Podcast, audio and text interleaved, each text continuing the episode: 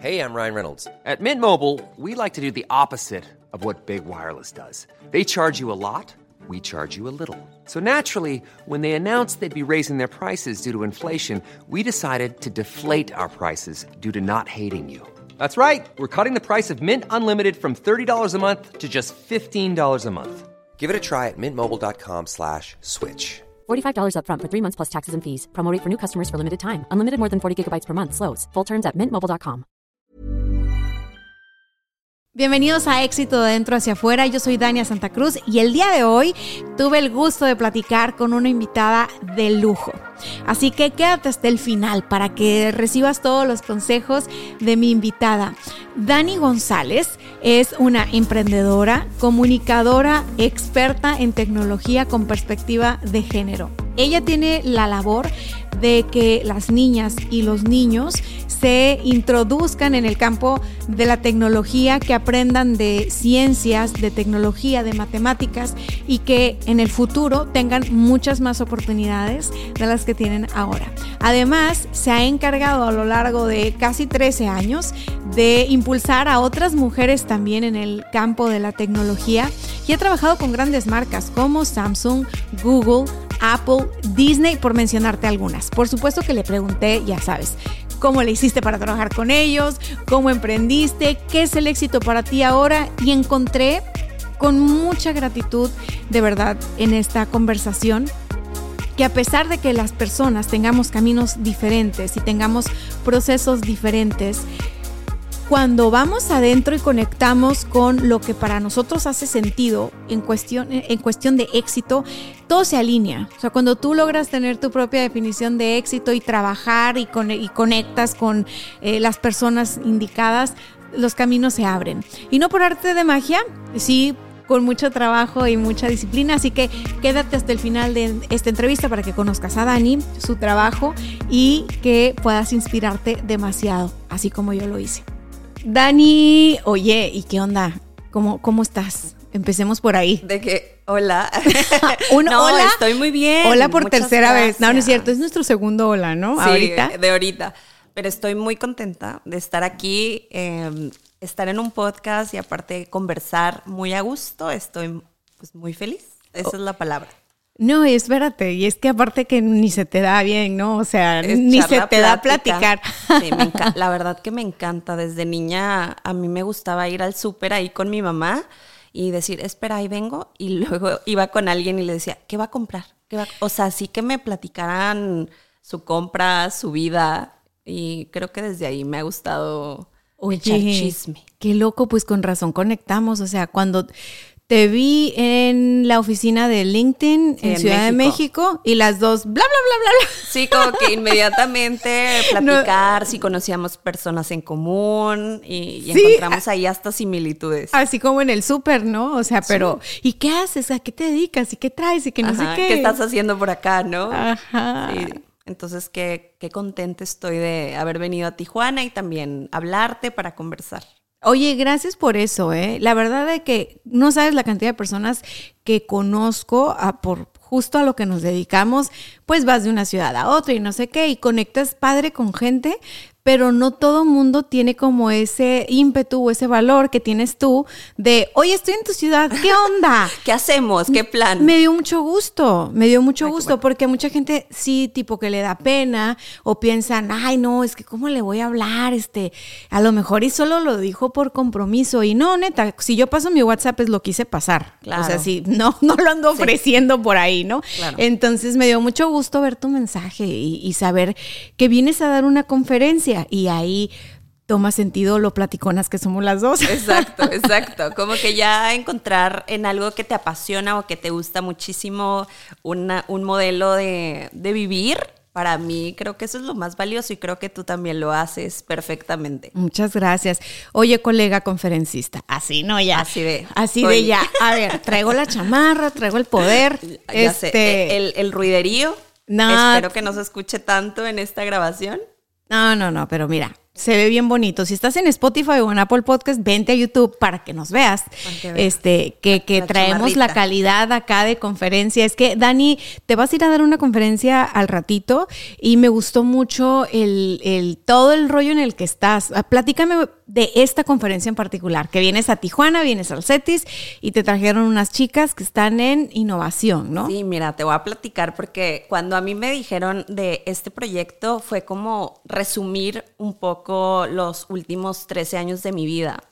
Porque, eh, bueno, Apple a nivel mundial eh, lanzó una iniciativa que se llama Fem Coding Challenge, que es una, un reto para que alumnas de universidad puedan aprender a desarrollar aplicaciones de iOS y salvar el mundo, crear soluciones de impacto. Entonces, estas chicas son las representantes de estos 12 laboratorios de innovación de iOS en México y vienen a concursar aquí a Tijuana. Entonces, el CETIS con Enactus, que es una fundación, logran este encuentro para eh, traer charlas donde voy a dar una conferencia que justo la temática es em, darles estas herramientas para que ellas crean y sientan que son las, las futuras innovadoras. Entonces mi conferencia se llama Es nuestro momento de innovar y estoy muy contenta porque voy a reunirme con 96 alumnas de todo México. Wow, o sea, Apple, Apple de, de Sí, sí, sí. iPhone, de, iPhone, de la Mac. la Mac, Sí, de todo eso, invirtió en laboratorios en México Así es. y la sede del concurso es Tijuana. Así es en el set. Sí, sí me llamó la atención un montón cuando me mencionaste que venías a una conferencia y que tenía que ver con innovación y dije, bueno, si grabamos le voy a preguntar más en el podcast. No lo voy a preguntar aquí, en, porque la- en la- el- en el rompehielos. En el rompehielos, sí, sí está súper cool. Ahorita que dijiste salvar el mundo, ¿cómo? O sea, son estas chicas aprenden en estos laboratorios a hacer aplicaciones, para el celular para el que celular. tienen un impacto tipo social o es de lo que ellas quieran hacer. Justo este reto tiene diferentes como categorías, pero tienen que ver sobre todo con temas de diversidad e inclusión. No manches. Entonces está padrísimo, o sea, si te pones a pensar como que conecta mucho con, con este camino que te estoy platicando de emprendimiento. En algún momento hace 10 años me tocó estar como ellas, ¿no? O sea, de con ganas de comer el mundo, o sea, comerme el mundo y ver que existen iniciativas para tú probar tus ideas. Y creo que eso es lo más valioso, o sea, como cómo vas a hacer tu maestría, pues haciéndolo, ¿no? Y poder conocer y... em, entonces por eso a mí como que cuando me invitan estos programas o proyectos digo, wow, van, es como que toda la línea eh, que, que yo también viví o sentí y ahora estoy en otro, en otro momento y, y siempre tengo como que esta teoría de que nunca sabes a quién estás inspirando. Entonces tú tienes que, y nosotras como mujeres tenemos que visibilizar nuestros logros, visibilizar nuestro trayecto, porque ahí vienen otras generaciones que nos están siguiendo el paso. Híjole, ya me diste en la edad, oye. Bueno, así, así de que hoy me sentí justo, o sea, lo acabo de tuitear hace unos momentos de, ya me siento la tía que dice, ¿cómo les fue el sabadaba? ¿No? Ay, o sea, no. como de, ya el chiste de, de tía, de señora, porque las ves súper chicas y, y tú dices, bueno, ya, creo que ya me veo un, po- un poquito Oye, tía. pero qué loco es eso de que no nos damos cuenta o no nos sentimos, bueno, voy a hablar No, por mí, sí, no claro. nos sentimos que nos vemos más grandes hasta que vemos a alguien más joven. Así, así es, yo también digo, Sí. tengo los eter- eternos 20, ¿no? Sí. O, o 10, bueno, no sé, como... 20 21, Forever 20 21. cúbole. Oye, bueno, pero volviendo a este tema, tocaste un punto bien importante, que es eso de inspirar a otros y nunca sabes quién te está viendo y a veces tú no estás haciendo las cosas por ser la más inspiradora, simplemente porque te nacen del corazón o tienen que ver con tu propio crecimiento, tus propias luchas. Sí. Y qué bonito es ya tomar conciencia de, ok, lo que yo estoy haciendo inspira a otras porque hubo otras que me inspiraron a mí. Totalmente. Y- y, creo que eso es una, un punto bien, bien bonito de, de conocer a otras mujeres. Por eso a mí creo que este tema de trabajar para, por las mujeres, eh, impulsarlas a, a que emprendan a su manera, se ha vuelto como mi motivación, ¿sabes? Ajá. Como mi moto. ¿Y cómo, cómo empezaste? Mira, yo de que empezar a emprender o en temas de mujeres.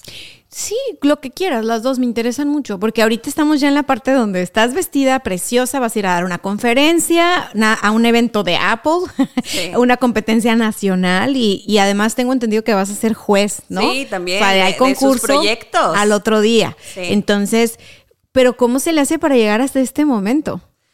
Pues mira, creo que con un poco de locura también eh, y de, de no vencer, o sea, no dejarte vencer por los nos, porque cuando tú estás apostando por tus sueños, y sobre todo cuando son como raros, disruptivos, pues la gente le da miedo el cambio, ¿no? Le da miedo el cambio. Entonces yo me iría así como dicen, rewind, rewind, rewind. Eh, yo soy saltillo, entonces siempre fui súper curiosa, ¿no? Desde la primaria, la secundaria, me, me gustaba como explorar.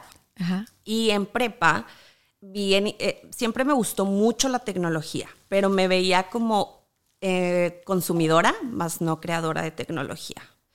Y eso es muy importante porque esto fue como que el cambio cuando me di cuenta de, oye, yo, yo puedo ser creadora de tecnología, mi vida cambió. Pero entonces en, en prepa yo vi que había eh, como una convocatoria para hacer un programa en internet de radio justo. O sea, ahorita como que, pero pues te estoy hablando en el 2005 aproximadamente, pues muy, muy nuevo. Todavía estaba pues el Fotolog, el MySpace, pues estos, los abuelitos de, de las primeras redes sociales, ¿no? Como dicen las primeras redes sociales. Entonces me gustaba mucho en mi cuarto poder hacer como mi propio programa, ¿no? O sea, como de, ay, sí, ahora, ¿qué te vas a poner para el antro, no? Esas eran mis pláticas en, en mi habitación. Pero al momento de ya empezar a darme cuenta que ese impacto podía llegar a otras personas, dije, wow, o sea, como que no, no es Dani en Saltillo, es Dani la que puede conectar con otras personas en todo el mundo gracias a la tecnología. Fui creciendo, me fui luego a estudiar a Monterrey, como te digo, siempre súper inquieta en, en, cuestión de eh, quién soy, eh, dónde quiero, qué, más bien, qué me va a gustar, dónde quiero llegar. Entonces me di a la tarea de, de querer como meterme en todo, ¿no? Como a Jonjolí de todos los moles, me metí a grupos estudiantiles, a organizar congresos. Y mientras estaba organizando los congresos, dije, wow, o sea, me gustan las ventas, me gusta como los patrocinios, me gusta justo, ¿no? De que quiero hacer un congreso y quiero traer a 10 speakers, ¿cómo le hago? Oye, es- ¿qué congreso llegaste a estar? Mira, yo, yo estaba en los de comunicación, Ajá. o sea, los, los que se llamaban Render, Ah, el ok. día C, que era como los días de la comunicación, esos eran los que yo me metía, ¿no? Es que no es por nada, pero el TEC de Monterrey, qué buenos congresos hacía. Yo, yo a los de iba marketing, a los de marketing. Híjole, me acuerdo del Circus Circus y hacían Sí. cosas brutales, la verdad. O sea, sí, sí, sí me, sí me gustó, sí me, sí creo que era de los mejores. Y aparte, fíjate que creo que mientras estábamos ahí en el TEC, algo bueno que puedo decir que nos dejó eh, era como una parte de créetela como si ya estuvieras en el mundo real. O sea, tenías uno, o sea, yo tenía una oficina. O sea, como dentro del campus tenía una oficina, nos íbamos de gala para, para este tipo de eventos. Le dábamos una seriedad, aunque fuéramos... Muy en su papel, ¿no? Sí, o sea, Ok. 18, 19 años y ya te sentías la directora del congreso y todo. Qué todo bueno, eso, bien qué, padre, la qué bueno. Entonces, bueno, a raíz de eso, eh, yo quise llevar mi camino primero por el tema de, de eventos, como que ese era mi mole, ¿no? Y hay una, fíjate, hay una frase de Steve Jobs que me gusta mucho, que dice que tú no puedes conectar los puntos viendo hacia el frente, sino que siempre los debes de conectar viendo hacia atrás. Entonces ahora que te estoy platicando eso, pues es, es parte de la vida, entonces de, de mi vida, ¿no? También como... Entonces me doy cuenta que soy muy buena organizando estos eventos, estos congresos, consiguiendo patrocinios y digo, wow, ya, esto es lo que quiero hacer. Y en ese momento hubo un, eh, mis papás tuvieron una crisis económica. Entonces yo cuando ya iba así de, sí, prácticas profesionales, no remuneradas, porque eh, había esa mala costumbre, lamentablemente, de, pues ven a trabajar, pero gratis, ¿no? Entonces yo ya me iba a ir como más al tema de RP, institucional, como temas institucionales de comunicación corporativa eh, pues me doy a la tarea de que ni modo, tengo que encontrar un trabajo, el que sea, porque pues necesito acabar la universidad y mantenerme como foránea. Entonces, bueno, me meto a trabajar a gobierno y en gobierno me dan algo que yo no quería hacer, ¿no? Que era eh, generar como textos para un sitio web. Entonces yo decía, ay, es que esto no me gusta. Y a los tres meses hay un cambio de equipo y empiezan a correr a todo mundo. Y dije, ya, bien, ya viene yo, ¿no? O sea, ya me van a correr a mí. Ya, ya. ya sigo yo. Ya sigo yo. Entonces voy, a, voy con el, el nuevo jefe. Le digo, oye, no me puedes correr. Así de, oye, no me puedes correr. ¿Cómo? Pero pues ya sabes, como que le llamó la atención esta, Sí, sí, sí. aseveración. El ¿no? disclaimer. Entonces me dice, oye, ¿qué sabes hacer? Y yo, "Eh, eventos. Así de que eventos. Y me dice, bueno, ¿cómo, ¿cómo me vas a comprobar que sabes hacer eventos? Si yo te pongo ahorita, o sea, como que ese reto, ¿cómo compruebas a alguien sin hacer un evento que sabes hacer un evento? Entonces me puse a hablarle a todos los patrocinadores que en algún momento me apoyaron y a echarles un pitch, que me dieran algunas muestras, algún producto. Y bueno, a los tres días llegué con caja de, de cosas. Mira, estas son las personas que me han apoyado, yo organizo patrocinios. Entonces, si la vida no me estaba dando lo que yo quería, pues lo tenía que hacer. Entonces me tocó como abrir el primer como departamento entre relaciones públicas, eventos para gobierno que aparte dificilísimo, ¿estás de acuerdo de que como una institución de gobierno va a pedir patrocinios para eventos? Entonces me tocó organizar tres masivos.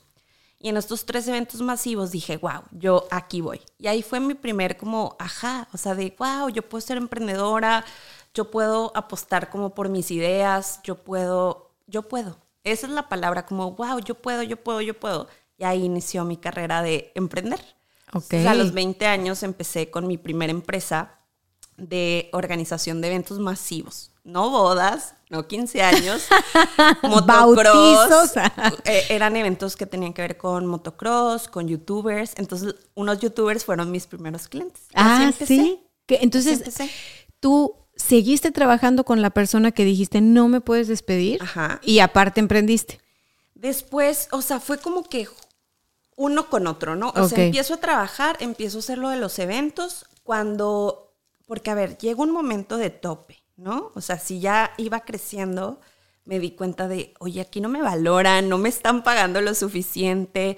Empiezas como a autoempoderarte y ya también estaba un poco harta de, de estar ahí. Entonces fue como, fue creo que dos cosas al mismo tiempo. Una que dije, wow, esto es lo que quiero hacer toda la vida, pero lo segundo, en ese momento había una marca de esas que dan alas de bebida energética ya sé cuál es. que nos, que nos invitaba para irnos a trabajar ahí.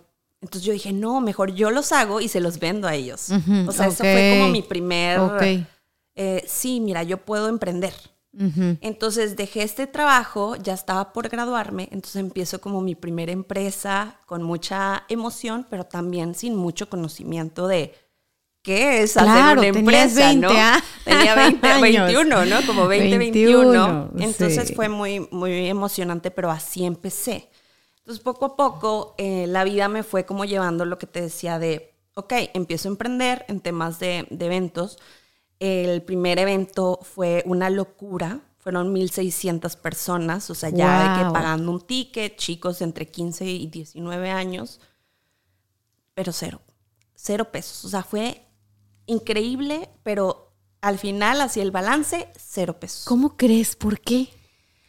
Una, porque hicimos muy malos deals, muy malos deals. No sabía, y pagamos cuentas locas de cosas, no hicimos un buen presupuesto.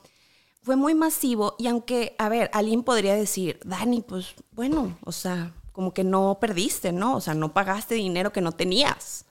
Pero para mí era como esa, esa sensación fea porque estaba por graduarme y aparte tenía que empezar a pagar mi beca del TEC. Y yo no quería como de, ay, no, ya no quiero una oficina Godín, ¿no? Ya no quiero buscar un trabajo en una empresa, quiero apostarle a mis ideas. Pero en ese momento, pues no era posible. Entonces tuve que, otra vez, ¿no? Uf, tengo que encontrar un trabajo que sea flexible o que me guste mucho para que también pueda seguir como que emprendiendo y ver qué, qué sigue. Entonces ahí fíjate que, que ahorita que lo pienso, pues mucha gente siempre te va a decir, ay no, es que eso no se puede. O sea, ¿cómo vas a ser Godín y vas a emprender? Entonces yo me las ingenié, digo, también tenía mucha pila, ¿verdad? Estaba en mis early 20s, ¿no? Como de, para trabajar como doble jornada de la, la chamba. Entonces me, me, meto primero al TEC a trabajar en la parte eh, corporativa, ¿no? Del TEC de Monterrey, pero ya en la parte corporativa. Entonces me tocó cuando empezaba el tema de marketing digital. Mira, otra coincidencia, el tema de comunicación y marketing digital, estar en temas de publicidad, en temas de ser community manager del tech, ¿no? O sea, todo eso nuevo, pero justo, ¿no? Como que siempre me veía la usuaria, no la creadora. Hasta que un amigo, bueno, ex amigo, porque fue novio, luego ex novio. Ah, ok, ok, ok. Pero es muy importante mencionarlo porque, Porque fue parte de tu proceso. no, y aparte porque él, o sea, llegó con ideas revolucionarias de estoy haciendo mi propia aplicación Mm. móvil. Entonces me dijo, estoy haciendo mi empresa en tecnología. Les estoy hablando que eso, pues son hace 14 años, o sea, Ajá, era muy trendy. 2009. Era 10. 2000, ¿qué te gusta? Yo creo que 2000. 2010. 2000. Era muy nuevo, ¿no? Digo, cabe mencionar que en ese momento estaba viviendo en Monterrey, ¿no? Como que esa cercanía también a, bueno, aquí es más frontera, pero allá, este, mucho quererse sentir americanos, ¿no? También.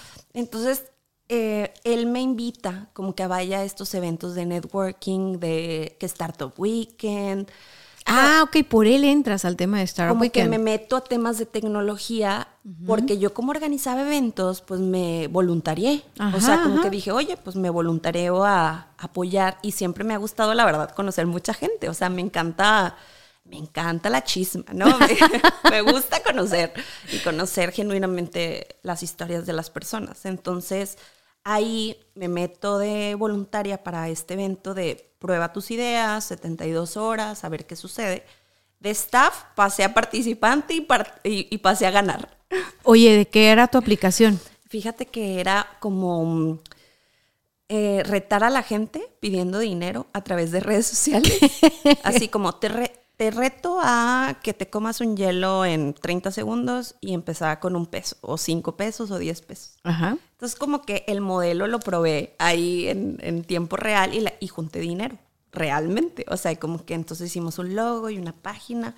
Entonces fue muy innovadora. Di yo creo que un gran pitch también y gané, ¿no? Entonces... Era dije, una "Wow". aplicación de retos, entonces. Era de retos. ¿Te acuerdas que antes en Facebook podías como vincular tu perfil para rifas y cosas Sí, como, sí, como sí. challenge, ¿no? Ajá. Como de que conectabas. Tenía un nombre especial, no me acuerdo cómo se llamaba, pero mi idea era eso, como todo el mundo se mete, lo baja, te- y, y bueno, era como muy novedoso en ese entonces. Pero gracias a eso me di cuenta de dos cosas. Una, qué emoción, qué padre, puedo ser creadora o tener una empresa de base tecnológica. Dos, no hay mujeres. Sí, a donde que, vayas. ¿Qué? Pero de esas veces como que dices, oye, a ver, esto está padrísimo y volteaba a mi alrededor y era de, yo fui una de las cuatro mujeres que hubo aquí por... Entonces me empecé a utilizar las redes sociales como un espacio de pregunta y respuesta, ¿no? De, oigan, ¿dónde están las mujeres? ¿Qué onda? Y eso me llevó a emprender, ¿no? Después a empezar a emprender temas ya enfocados a mujeres, como de, oye, pues si no existe, quiero, quiero empezar a impulsar a que otras mujeres incursionen en temas de tecnología. Entonces así empiezo mi camino, ¿no? Así empiezo mi camino como emprender en... en Pero en- cuéntamelo en todo, o sea, después de eso ya pasa un tiempo, tú sigues con tu emprendimiento de los eventos y llega un momento en el que haces una... Ay, no me... No, a ver, no, no me voy a adelantar en la historia. Dime Ajá. qué siguió. Bueno, perfecto. Yo, yo dije, me paus, me No. paré tantito, dije por si necesitaba como la pregunta, pero yo no, le sigo, no, como hilo de media. Sí.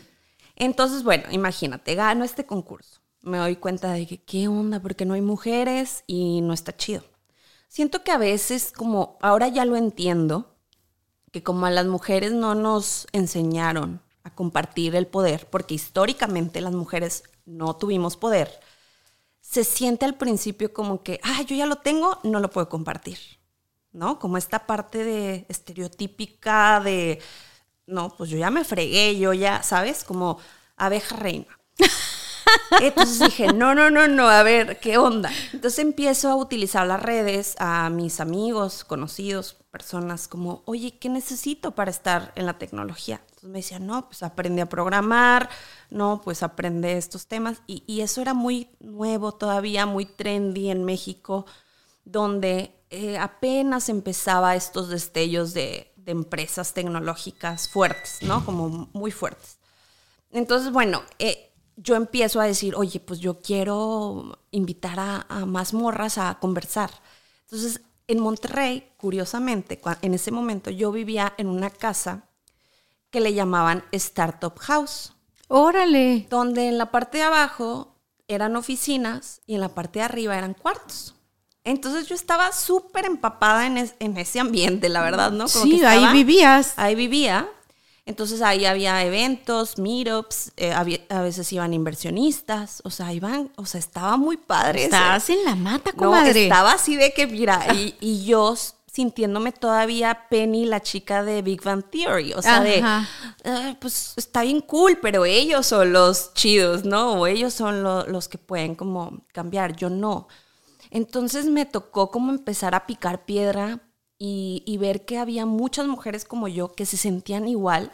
Entonces lo que hice fue como, ok, yo voy a hacer mi propio evento. Así empecé, ¿no? Entonces empecé a hacer eventos para mujeres, para visibilizar a mujeres, role models en, en diferentes eh, temáticas, a organizarlos cada vez, una vez al mes, ¿no? Una vez al mes. Entonces en el Inter pues también te van diciendo, oye, tienes que conocer a tal persona. Entonces conozco a mi ex socia en ese momento que me dicen, oye, pues ella también está involucrada en temas de, de hackatones, en temas de tecnología. Hicimos un buen match. Cabe mencionar que teníamos 20, ¿qué no? 23, 24 años, muy, muy jóvenes, ¿no? En ese entonces. Entonces, eh, esta idea de, ah, pues vamos a juntarnos, tú lo haces en Guadalajara, yo lo hago en Monterrey, luego ella se va a Ciudad de México, seguíamos a, a distancia, increíble, empezamos a tener una, pues un gran como furor, yo le llamaría así, ¿no? Como que, ay, chicas en, en, otros estados querían hacer estos eventos, o sea, como en estos eventos, eh, empezamos a tener un blog, se empezó a hacer como famoso, yo así le llamaría, como más viral viral en esos entonces era que, pues eso, ¿no? Como que la gente... Fue visible, fue visible, visible, fue muy visible. Pero fíjate que yo venía, entonces te acuerdas de este tema de mi primera empresa, pues que había funcionado y no al mismo tiempo, y que sentía que como era más formal o que necesitaba más recursos, pues tener una empresa tipo startup o una, eh, un proyecto de visibilidad, pues era más fácil. Entonces yo decido apostarle como por esta iniciativa que estaba creando a favor de mujeres en tecnología, ¿no? Así como que, bueno, ya, me, me, llama más la atención, le voy a echar todos los kilos a ver qué pasa. Entonces de repente, pues esta parte sí social, de impacto social que tengo, pero mi gan mis ganas de empresaria siempre fueron más también, ¿no? Como decir, bueno, me apasiona, me gusta, soy muy visible en esto, pero ¿de dónde? O sea, no, pues es que ¿dónde hace dinero? en el TEC, comadre, estudiaste en el TEC, ya si no, o sea, pero, y, espérate, y tenías la deuda de la beca todavía. Estás de acuerdo. O y sea, eso es bien importante mencionarlo porque para mí el tema de la beca fue un miedo que me duró muchos años, o sea, 10, de que 10 años sentirlo, porque imagínate, bueno, entonces ya estaba en este hermoso momento donde estaba, o sea, tengo la, la, beca, era Godín en el TEC me toca crear la estrategia para Inc. Monterrey, el primer Inc. Monterrey. Ay, qué padre. Sí, padrísimo. La verdad, luego me tocó eh, estar encargada de todo el tema de comunicación para el área de emprendimiento. O sea, mi mero mole. Tu mero mole. Mero Oye, mole, no, y después, digo, hace poco fuiste, pero ahora ya de conferencista, ¿no? Sí, sí, sí, me ha tocado ir. Ay, qué bonito progreso, qué bonito varias progreso. Varias veces. Ahí. Varias veces, no, no, me tienes que llevar, ¿eh? Nos no, buscaron, sí. nos buscaron El, de link hace un tiempo para Calle Vende, pero creo que no coincidimos en fechas o no sé qué sucedió. El próximo año, vamos. Va, jalo. Sí. Oye, entonces, rewind. Cuando tú llegas a este momento de tener visibilidad, y quiero, o sea, quiero que sepas que yo conocí de ti en aquellos años. Y mira, yo, o sea, y no conectamos. Pero nunca te momento. puse cara, ¿sabes? O sea, yo no sabía quién eras tú ni nada. Yo conocía el proyecto. Ajá. O sea, era aquí en Baja empezó a sonar y ahorita te explico esa parte. Pero dime exactamente qué hacían en estos eventos, cómo se llamaban los eventos, cómo convocaban, qué era lo que sucedía. Porque la gente que nos está escuchando dice, ay, pues qué suave, pero ellas dos saben nada más. Nosotros no sabemos de qué eran los eventos. Sí, o sea, eran eventos, o sea, eran, imagínate unas reuniones, eran unos chapter, así se llamaba, depende de la ciudad. Entonces, estos chapters reunía, a, haz de cuenta, tres mujeres conferencistas, ¿no? O tres mujeres expertas en algún tema que tuviera que ver con tecnología. Luego se fue que a marketing, comunicación y otros temas, pero mujeres. Eran tres invitadas. Cada una tenía 15 minutos para platicar acerca de la temática del capítulo, ¿no? Del día de hoy. Haz de cuenta, el día de hoy vamos a hablar de marketing digital. Sí. Entonces, cada, cada quien depende de sus experiencias, contaba cómo había llegado a ya ser súper poderosa, ¿no? O sea, increíble. Y había pizza, había cerveza, había relajito, ¿no? O sea, había como esta... Cotorreo networkero. Exacto. Eh, de eso se trataba. ¿Y era para emprendedoras? No, o sea, era para mujeres abiertas que, que querían estar en temas de tecnología o que ya estaban en la industria de la tecnología o que querían emprender. Realmente hasta iban hombres. ¿Y cómo se llamaba ese? Eso se llamaba Epic Queen Chapter y era como Chapter Monterrey, Chapter bla. Ok, aquí en Baja hubo. y de, de, hecho hubo una, una compañera que estuvo aquí platicando con nosotros en un episodio de Éxito Dentro hacia afuera, que seguramente para, entonces, para cuando salga este, ese ya salió, eh, que ella estuvo en ¿o quién? Epic Queen, Abril. Epic Queen, Ensenada. Ajá, sí. Ensenada. Saludos, Ensenada, a, la, a Buen Abril y al Mitch. Ellos, este, Rebeca, mi hermana, que en ese entonces traía el tema de emprendimiento aquí en Baja, bueno, en Tijuana, pues, pero andaban por todos lados. Y digo, también Baja, o sea, son poquitos municipios, ¿no? Entonces aquí podemos decir todo. Digo, amplio el territorio, pero es, es, poquito. Se hizo algo padre eh, en cuanto al ecosistema, estuvo muy activo en aquellos años pero a mí me llamó mucho la atención el nombre que habían elegido. De, todo lo que me, así, de todo lo que me echaron, porque por aquí va a estar un reconocimiento o dos atrás del Startup Weekend, al rato te enseño. fui, oh, fui patrocinadora, fui mentora, me metí en ese mundo, me encantó también. Todo el rollo de compartir y conectar. Y ver chavas como tú que llegaban con sus modelos de negocio y que las poníamos a validar y así y aunque no te llevo muchos años, la verdad, o sea, somos como que casi a la par. Jóvenes, jóvenes. Sí, la chaviza. la chaviza. Me, me tocó em, emprender muy chica y como tener este sentido de responsabilidad de las que vienen o los que vienen. Claro. Eh, honestamente, yo nunca encontré como tú esta onda de que, bueno, voy por las mujeres. No, para mí eran hombres y mujeres, ¿no? Pero era como, como, vengan por aquí que como ya encontré la forma de sí poderla armar, ¿no? O sea, tipo era, era mi onda. Cuando me dicen de Epic Queen, yo dije, ¿pero qué es? ¿Y qué hacen? Y luego, ¿qué pasa?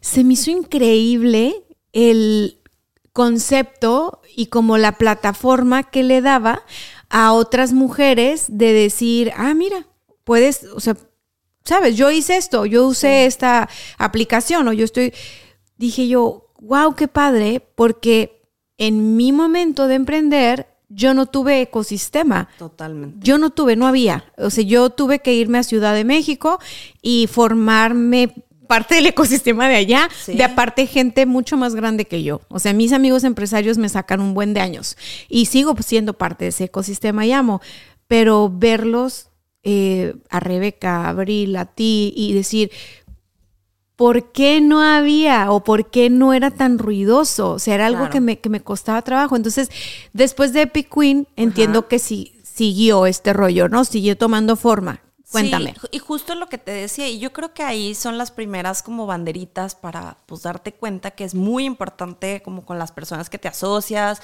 qué es lo que quieres en tu momento, obviamente. Entonces te decía como que mi cabeza inquieta, pero a la vez yo decía, a ver, yo tengo esta beca, yo vivo en Monterrey, ya me quiero ir a vivir a Ciudad de México, quiero validar un modelo de negocios claro, porque a ver, yo creo que al principio todo esto que tú mencionas, la magia, es algo que fue como un garbanzo de libra. Sí. ¿Por qué? Porque no había en ese momento personas que estuvieran hablando de las mujeres como hoy en día. Hoy ya sabemos que, hay que la perspectiva de género, que la igualdad, que la, o sea, así de masivamente no existía. Entonces nos volvimos pioneras de eso, ¿no? O sea, en ese momento sí, sí fue como, wow, o sea, es un movimiento pionero, ¿no? En México y en América Latina. Entonces eso eh, me dio mucha visibilidad, sí, pero también muchos dolores de cabeza, ¿no? Como esta parte de, ay, pero es que de dónde gano dinero, ¿no? Y esa era la pregunta del millón todo el mundo, ¿y de qué vives? Y yo, pues tengo un trabajo godín. O sea, tengo un trabajo godín. Épico. Ah, ah, exacto.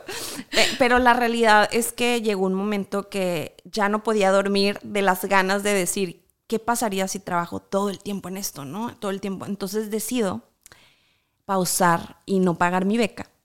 Es que es súper importante este momento, porque imagínate, digo, me voy con 15 mil pesos a la Ciudad de México hoy ustedes, todo mundo que estamos escuchando eso, es una locura. Sí, claro. O sea, no tenía renta, o sea, vaya, era para todo, ¿eh?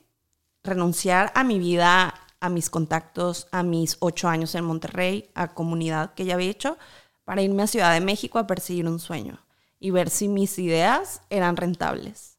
Entonces, cuando me voy allá y yo digo, qué padre, pues tengo una gran socia, todo, pues me doy cuenta que no es así me doy cuenta que hay muchas diferencias, que, que sobre todo, pues que estaba bien cañón, ¿no? Pero pues también estás de acuerdo cuando ya te sales, renuncias a todo, pues ¿qué te queda? Aferrarte, ¿no? Aferrarte a, claro, pues esto va a solucionar. Entonces, ahí nace, bueno, un poquito antes había nacido Code Party, que Code Party es mi, una de mis empresas actualmente donde hacemos fiestas, fiestas de ciencia y tecnología para que niñas y niños aprendan lo increíble que es la tecnología, pero a través del juego, ¿no? Entonces, sale esta idea y digo, de aquí es, ¿sabes? O sea, es de aquí, es de aquí, aquí es el modelo, aquí es el modelo. Entonces empiezo a hacer code parties en todos lados, ¿no? En cualquier feria, en casa, oficina y, como vitacilina. Sí, sí, sí. Entonces, eh, pues terminó yendo a tocar puertas, ¿no? Y, me topo con la gran sorpresa de, de, que sí me hablaban, sí me apoyaban, sí me compraban.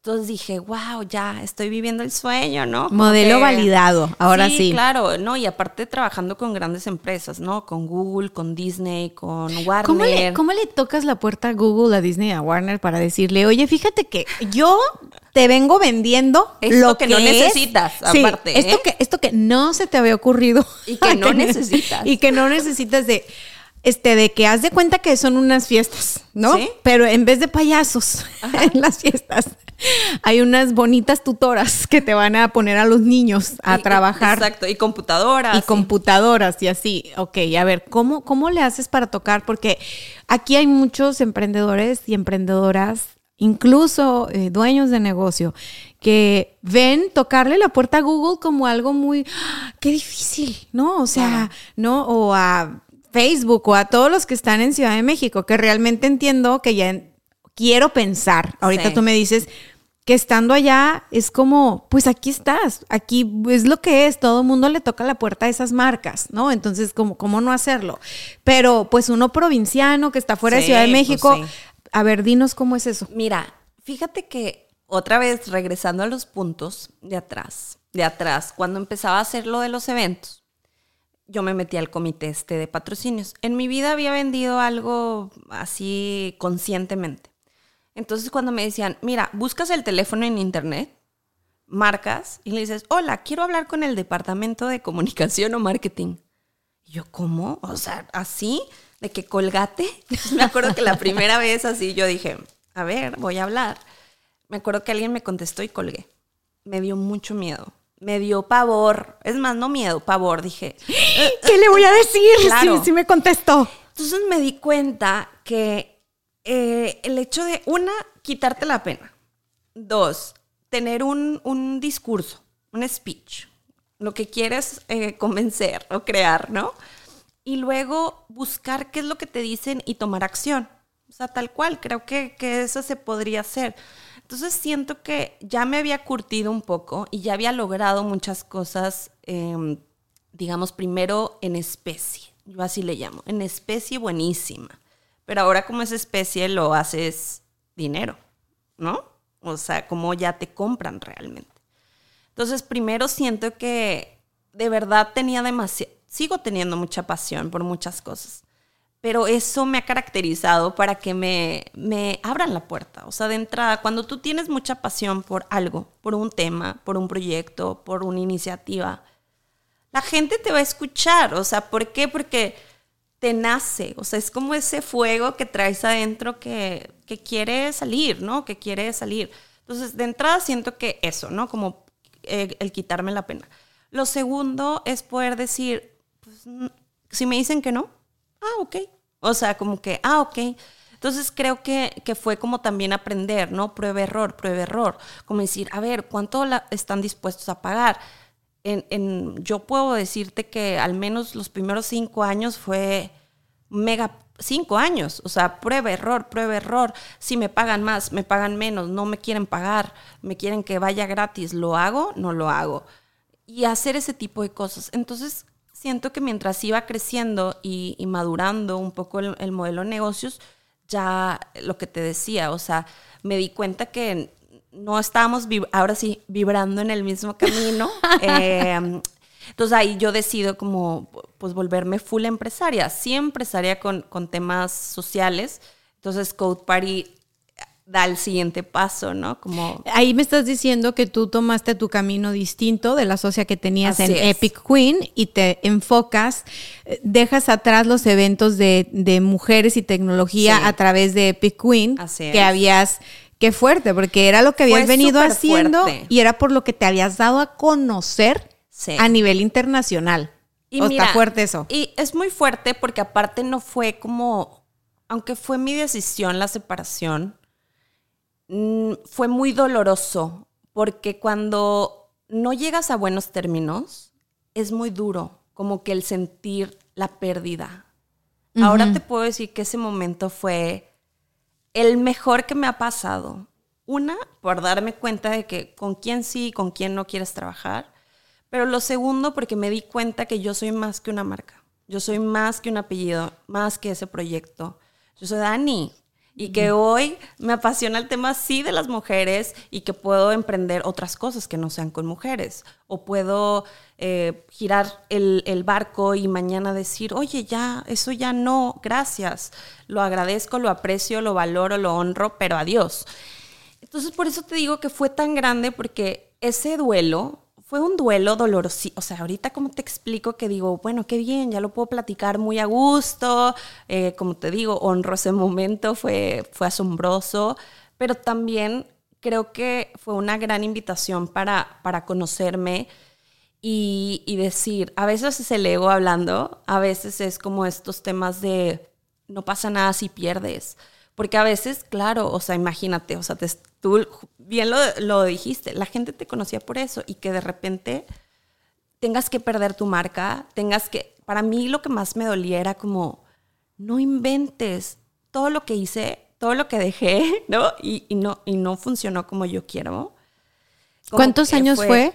Fueron alrededor de cinco, cinco años. Fueron cinco años. Es que es, es, que es algo fuerte a nivel de, o sea, una ruptura con un socio de por sí es algo fuerte, ¿no?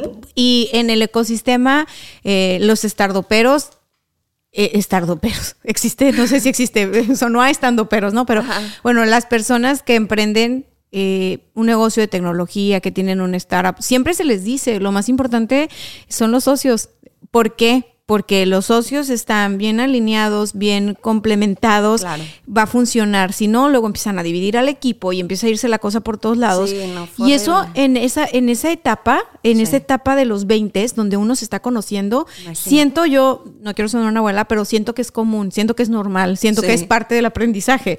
Lo fuerte, ahora que eres una mujer hecha y derecha y puedes voltear atrás y conectar los puntos y dices, claro, eso fue parte de mi crecimiento. pero en ese momento te lleva a la fregada. No, puede que qué injusto, ¿no? O sea, porque la gente incluso me Mira, yo creo que fue doloroso porque fue muy mediático. O sea, fue como, o sea, mediático en, ese en el, en, el, en el ecosistema. No, sí, fue, fue, fue muy, digamos, como ah, bien sabido sería la palabra, bien sabido. Y, aparte creo que está gacho, ¿no? Como que al final como que eh, sentirte como en un TV, TV Notas, ¿sabes? Como en un TV Notas Sí, donde, claro. donde fue como muy expuesto todo el asunto. eh, mu- muchos, o sea, viví mucha, mucha violencia. Digital, mediática, bueno, más bien mediática. digital, Violencia digital. Creo que es mediática. ¿Sí? Sí, mana. Cuando están usando los medios de comunicación digitales para Ándale, entonces es sacarte, mediática. es mediática. Ándale, violencia. Ay, mira, yo no, lo que pasa algo. legalmente es it's a, it's a thing. O sea, sí, eh, no, y sí fue, y sí fue Ting, o sea, de... Pero mira, yo, yo creo que, o sea, como tú dices, ahorita ya a, a seis años de eso fue como, pues ya no, ya no se siente doloroso.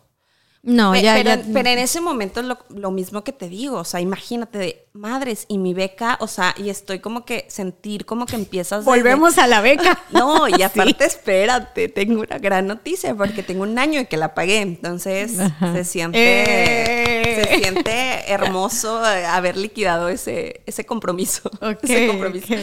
Entonces, en, en el autodescubrimiento que dices, en, en la parte de, de decir, oye, yo soy más que esto, me duele mucho, lo tengo, que- tengo que saber de dónde viene, ¿no? También como este dolorcito. Pasa un tiempo y digo, a ver, o sea, ¿cómo? ¿Por qué no voy a seguir haciendo cosas para las mujeres? Por una mujer. Ajá. Eso está bien cañón, ¿eh? Todavía, o sea, como por una mala experiencia con otra mujer. Entonces me di cuenta que, que, a ver, es parte de, porque me seguían invitando, ¿no? A temas de mujeres, eh, ser embajadora, mentora, etc. Entonces, bueno, ahí me di cuenta de, de que, claro, puedo hacer cosas para, seguir haciendo cosas para las mujeres. Y empiezo lo de Poderosa, ¿no? Que es una comunidad de mujeres para mujeres para conectarnos en temas eh, de dudas, preguntas, pues un network, ¿no? Pero tanto las que quieren empezar a emprender como las que ya son súper empresarias como tú. Gracias. Y, y justo, ¿no? Poder generar como eventos, eh, temas sociales. Entonces todo se conecta, ¿no? Todo se conecta. Para mí, Poderosa al principio no iba a ser una comunidad, iba a ser un evento eh, tipo congreso, pero más enfocado a, a población joven. Porque tú, bueno, no me dejarás mentir, estos foros fregones de mujeres, pues son mujeres arriba de sus 50. sí. O sea, muy, muy pros, pero ya son más grandes que tú. Y yo decía, ¿y las de 20 y las de 30 dónde? O sea, ¿dónde hay cabida para nosotros y que nos sintamos incluidas? No, y un poco, digo, a ver, si vas a ser speaker o si vas a ser mentor o facilitador, o sea, tipo que sí tienes que tener la experiencia. Y muchas veces esa experiencia la ganas justo con los años. Sí. Por eso las desde 50, 40 y, y así. Habemos otras precoces que empezamos chiquitas, Claro. ¿no? En el tema, o sea, a ver, mi primer negocio sí, lo puse a los 20, 21, 22. O sea, ahí empecé, no, pero no fue lo primero que hice, ¿sí me explico? Ya para, ya para entonces yo formalicé de que al SAT y que todo muy informal, muy en mi papel, Sí. mocosa, o sea, no, no- no sabía que podía hacer eh, muchas cosas que la gente hace para, pues, no tener esta formalidad y este estrés que te da hacer todo por lo, lo legal, ¿no? o sea, totalmente. no, yo decía, es que, a ver, una empresa, yo quiero una Paso empresa. uno, paso dos, Sí, paso tres. Yo quiero una empresa, o sea, yo no quiero un autoempleo. A ver, ¿qué voy a hacer, no? Y obviamente yo no tenía idea en qué me estaba metiendo, pero Pasos atrás, o sea, pasos atrás y años atrás, yo empecé a trabajar muy chica y eso me hizo ganar experiencia. Totalmente. O sea, no, mi experiencia no va de que, ah, es que yo emprendí a los 20.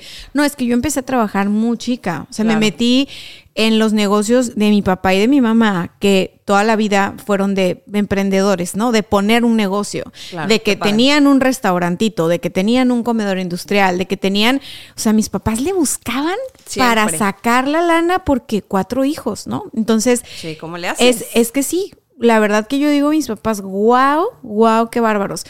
Entonces, yo me metía en esos temas, uno porque sí tengo como la vena emprendedora cañona y los negocios me encantan y hacer dinero es algo que se me da. O sea, yo como yo nací con eso, ¿no? Pero lo desarrollé porque me metí a trabajar con mis papás, muy chiquita, en lo que me dejaban. Ellos era porque pues con quién los dejamos, nos los llevamos con nosotros. O sea, ese Entonces, era como la, la como el- la guardería, ahí andábamos los cuatro con mis a la papás. calculadora. Sí, Así de, pícale. en- mira, para entretenernos. O sea, llegaron a tener panadería, era como para entretenernos, como la escuelita. A ver, tú haces esto, tú haces esto, tú haces esto. Eh, y estábamos los cuatro ahí jugando competencias de lo que nos ponían a hacer trabajando. Claro. Eh, también un poco empecé a descubrir que me gustaba el marketing o la publicidad o que tenía ojo para diseñar o así. Claro. Gracias a las necesidades de los negocios de mi papá. O sea, llegaba mi papá con la imagen, el logo, las cosas que le habían hecho y yo era la que era el dolor de cabeza de los diseñadores. Yo que le cambien "Ay, esto, que le cambien esto, que le pongan esto, que le pongan... Y veía que me, que me gustaba Claro. pero no fue un tema de que, o sea, fue un tema de necesidad, ¿sabes? Fue de Sí. como que ese es el modus vivendi, a lo que modus vivendi, a lo que voy es a que eso me hizo ganar experiencia que a la hora, o sea, más allá de decir, ay, es que a mí me, me gusta dar conferencias, pues sí, me gusta hablar hasta por los codos, güey, o sea, Sí. doy conferencias desde muy chica, pero sin saber que eso era una forma de hacer negocio, ¿sabes? Sí, claro. O sea, para mí era un trámite más de la oficina, voy a vender una conferencia, ya vendí la conferencia, O sea, no hacía mucho este rollo, eh, no estaba tan común como en las redes estar subiendo, eh, tengo este cliente, o sea, yo fui enemiga de subir a mis clientes porque luego la competencia llegaba a te querérmelos bajar, no, güey, así de... De, ah, ese es cliente de Dania, ah, cotización, ¿no? Ah, cinco pesos abajo nada más para quedarnos la cuenta. O sea, varias agencias aquí. Entonces, yo siempre fui muy discreta, eh, no, no hice mucho esto de asociar mi imagen al negocio, ¿sí? A tu- yo a no me di a conocer por el negocio que tenía. Mucha gente ni sabía que yo era la directora de esa agencia, pensaban que trabajaba en otra agencia o, o sea, nunca ostenté el cargo, el puesto Sí. o, o mi contexto. Siempre fui muy discreta. Entonces, a la fecha lo soy, pero yo pensaba que eso me había jugado un poco en contra en, en algún punto porque dije, wow, yo tengo muchísimos años este, trabajando y de experiencia y sentándome en mesas donde se sienta gente a tomar decisiones con mucho poder y yo nunca asocié eso a, como a mi marca, ¿no? O a la marca de mi negocio y pensaba, qué mal. Pasó el tiempo y dije, no, qué bien. Porque puede ser que haya sido una desventaja competitiva en su momento. Obviamente, si cacareas el huevo, Claro. te llega más. Pero a nivel persona, me mantuvo intacta. Yo cerré el negocio con una paz cuando lo quise cerrar. Número uno. Número dos, nunca sentí que yo valía porque mi negocio, marca era claro. valiosa a nivel Totalmente. negocio. Jamás, jamás. Entonces, lo que en los 20 pensé, qué tonta, no, es que por, es que ¿por qué no lo presumí? ¿Por qué no cacareaba el huevo? ¿Por Sí. qué en los 30 dije, ay, no, qué bueno que no lo hice? Pues es que justo lo que acabas de decir, creo que, eh, con, como dicen, con gran poder, como que hay una frase, ¿no? La Con de- gran poder viene gran responsabilidad. Totalmente. O sea, justo lo que tú dices de, ay, ¿por qué?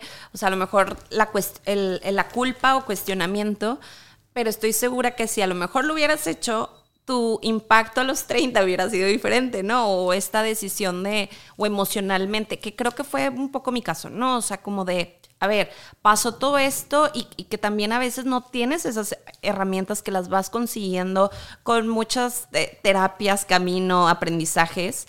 Eh, pero, pero bueno, eso viene con los años. Tú bien lo mencionaste, ¿no? La experiencia viene con los años, los aprendizajes vienen con las con atreverte a hacer las cosas. Entonces yo también ahorita digo de, pues qué bueno que sucedieron esos momentos. ¿Por qué? Porque aprendí, ¿no? Aprendí a, cuestionarme, a conocerme, a, evaluar qué quiero, qué no quiero, cómo lo quiero y, y mejorar todo el tiempo, ¿no? Y creo que eso es súper valioso, eh, atreverte. Entonces creo que eso me ha llevado, ¿no? O me sea, gusta el- mucho escuchar esa parte de ti porque veo que son caminos bien diferentes, ¿no? O sea, yo era hacia adentro y tú eras hacia afuera. Uf, muchísimo. Entonces, eh, justo yo tipo me reprochaba el, ay no, Dania, o sea, es que sé más visible, atrévete, ¿no? O sea, y, y era una lucha interna, o sea, era como, no, no, no, no quiero, o sea, solo mi gente más cercana y sabe qué hago y a qué me dedico y en dónde estoy y cómo estoy.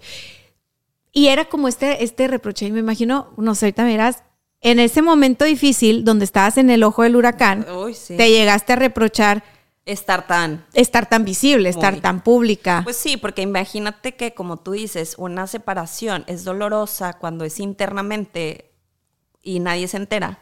Ahora imagínate que sea súper pública y te mandan mensajes, te mandan WhatsApps, te mandan eh, mails diciendo que cómo deberías de actuar. y luego, ay no, ay, ay no, Ay, no. ay no. Pero imagínate, o sea, cuestionando también tus decisiones. Entonces, imagínate que eso pase a tus 20 Ajá. Duele, duele mucho porque estás apenas como aprendiendo a que no te importe la opinión de los demás. Este es como a los 20, ¿qué fue eso? Eso fue a los 20, mm, 26, no, espera. No, como 27, 28. 17, 28. Ya, ya, ya despidiéndote, ¿no? Ya para la graduación. Pero se me hace muy fuerte. No es que un poquito más, ¿eh? 28. Se me hace 29. fuerte en buena onda, no fuerte en mala onda, el hecho de que al final tu aprendizaje fue qué bueno que fue así. Sí, ¿verdad? qué loco. O y sea, qué el loco mío porque fue horrible. El mío fue qué bueno que fue así. También, ¿Sí? sí. O sea, ¿cómo puede ser? Somos dos mujeres eh, eh, que es completamente distinto. Una se quiso ir más hacia adentro, la otra se quiso ir más hacia afuera. Y en un momento no lo cuestionamos y en un momento no lo reprochamos. No, es que tal vez lo hiciste mal o lo, o lo debiste de haber hecho diferente. Y pasa el tiempo, aprendes lo que tenías que aprender de eso y dices, es que fue lo mejor que pude hacer. También. Y Qué loco, ¿no? Qué padre. No, y creo que, mira, creo que esto- estos últimos años se ha vuelto de aprender, pero practicar el tema de autocompasión. Sí. Está bien cañón, o sea, no sé si las mujeres adolecemos más de ese tema, pero Sí. todo el tiempo Oh, sí. nos queremos reprochar cosas, o sea, de, ay, ¿por qué no hice? ¿Por qué no dije? Porque, o sea, hay una voz castrante todo el tiempo y digo, no, a ver, o sea, qué cool, ahorita estoy aquí, qué padre, estamos aquí platicando, al rato tengo otra cosa y ya vivir, tratar de vivir en el hoy, sí como enfocadas a- hacia dónde queremos ir, o sea, creo que yo ahorita vuelvo a estar en esta etapa de, ya estoy más adentro, puedo volver a estar un poco más afuera, a conocer, aprender de personas asombrosas como tú, de, Gracias. de a ver, qué me conviene más, ¿no? Eh, pensar más también en temas, sí, de impacto, pero también de negocio, cada vez a- hacer como los trazos finos. Algo que hoy voy a decir como en la conferencia es como decir, eh, pues a veces, eh, la- eh, como no sé, ahora que está muy de moda, ¿no? El tema de inteligencia artificial, pues es los trazos finos, ¿no? O sea, es como los trazos finos al baile, ¿no? Y la tecnología sí es todo el baile, pero la inteligencia artificial ya son tracitos finos, ¿no? Entonces, son, son estas cosas que vamos puliendo en nuestro día a día, en nuestro camino, en nuestros aprendizajes, y ahí vamos, ahí vamos. No, me encanta escucharte, me encanta escucharte y para las personas que nos están escuchando, hubo un momento en la conversación donde tú decías, ¿no? Y todas estas idas a terapia para hablar de Ay, esto, claro. yo decía, qué curioso, ¿no? A lo mejor tú en terapia hablabas de lo visible que había sido todo el rollo y yo en terapia había hablado de, es que ¿por qué no lo expongo más? O sea, ¿por qué Ajá. no, por qué no me quiero exponer? O sea, ¿por qué miedos tengo? O sea, yo iba por allá descubriendo este miedos y fantasmas, lo que tú quieras. Pero al fin, cada quien haciendo su trabajo por sus propios temas en una terapia para conocerse y crecer y ya con más seguridad y más dueña de ti misma, entonces sí ir hacia afuera, que es un poco mi camino ahora. Tú me preguntabas, oye, ¿cuándo sacaste el podcast? Sí. Dice, ni me acuerdo y me metí a ver, ah, 2019. Bueno. 2019, wow, ¿cuánto tiempo ha pasado? Y ni siquiera estoy como tan consciente porque simplemente estoy haciendo algo que me encanta. Claro. Ese fue mi ir afuera, o sea, el, el sacar ese podcast fue mi ir afuera porque yo hacía videos en Facebook y Sí, trataba de enseñarle a la gente sobre marketing y esto a través de Facebook. Honestamente lo dejé de hacer porque no me gustó que me mandaron por privado eh, un video, un hombre enseñándome su miembro. Ay, no. Sí, o sea, de, de acoso y eso, ¿no? sí, sí, Entonces yo primero pensé como, ay, es broma, se equivocó. Hasta dije yo, jajaja, va a pensar que se lo mandó a su persona o yo qué sé, ¿no? Y no, cuando me di cuenta que realmente me lo había mandado a mí porque yo estaba haciendo una transmisión en vivo y empieza a poner como mensajes tipo de que me viste, ¿no? O algo, algo así. La verdad no lo tengo tan claro. Sí, sí, pero Dije, pánico. ay, no, guácala, que quiero estar aquí, que yo, la verdad es que iba a Facebook con, con todas las ganas de compartir, o sea, lo hacía de buena voluntad, no, no era un asunto de quiero hacer una marca personal, porque vamos, yo vengo de esta historia de, de, de quiero mantenerme como muy discretamente, no me gusta exponerme tanto, ¿no? Sí. Entonces, este, pues se da eso y dejo de hacer lives. O sea, empiezo yo a bajarle al contenido y me voy a Instagram, que es como mi cuenta más chiquita, más, están como más conocidos, más amigos. Y pues la verdad es de que tampoco subo tanto contenido. Y fue un poco este asunto de decir, yo no vivo de esto. Yo no monté mi negocio de esto.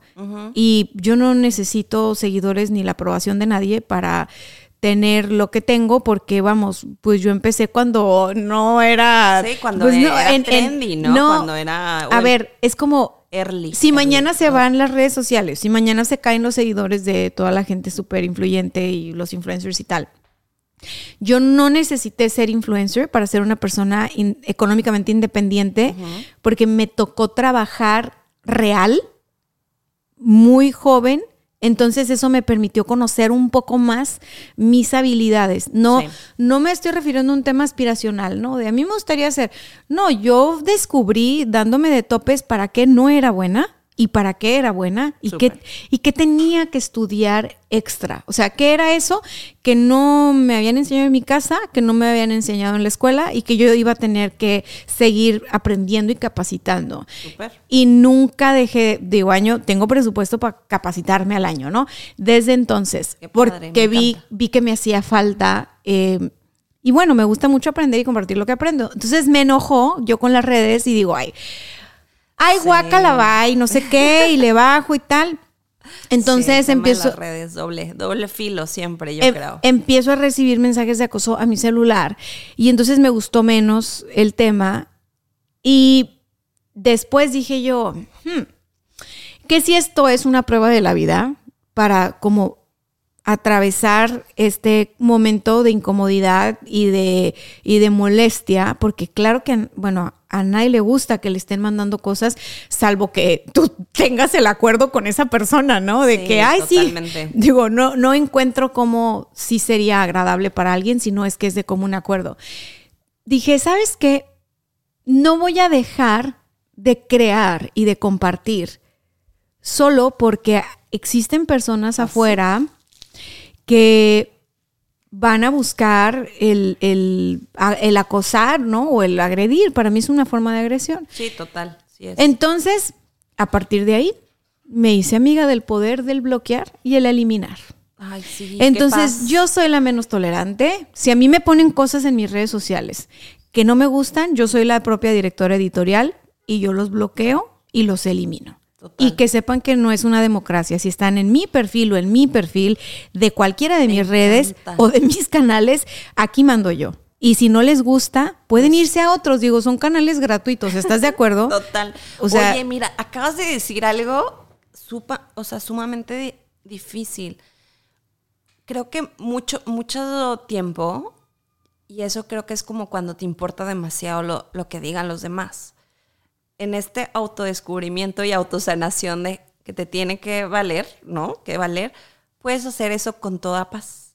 Con toda paz de decir, esto es mi, esto es mi fiesta de cumpleaños, yo sé a quién quiero, a quién no quiero, y a quién, aunque quisiera, pasa una situación y ya lo quiero sacar. ¿No? Porque a Sí. veces también, yo, fíjate que ahorita mientras te escuchaba hablar, digo, ay, qué padre, o sea, mira, o sea, es algo que, que yo siento que muy nuevo, ya hice esa transición también de decir, ya, o sea, ya Daniela, ya, ya es momento de, oye, no puedes quedar bien con todo el mundo, o sea, al final vas a quedar mal con alguien por X o Y, y a lo mejor a veces no es ni tu culpa, pero son, son las situaciones de la vida, todas las personas estamos transitando por algo y reaccionamos a cómo andemos. Y a lo mejor luego cambiamos ¿No? de opinión Total. y decimos, ay, sí, está bien, este, pon tus comentarios ahí si quieres.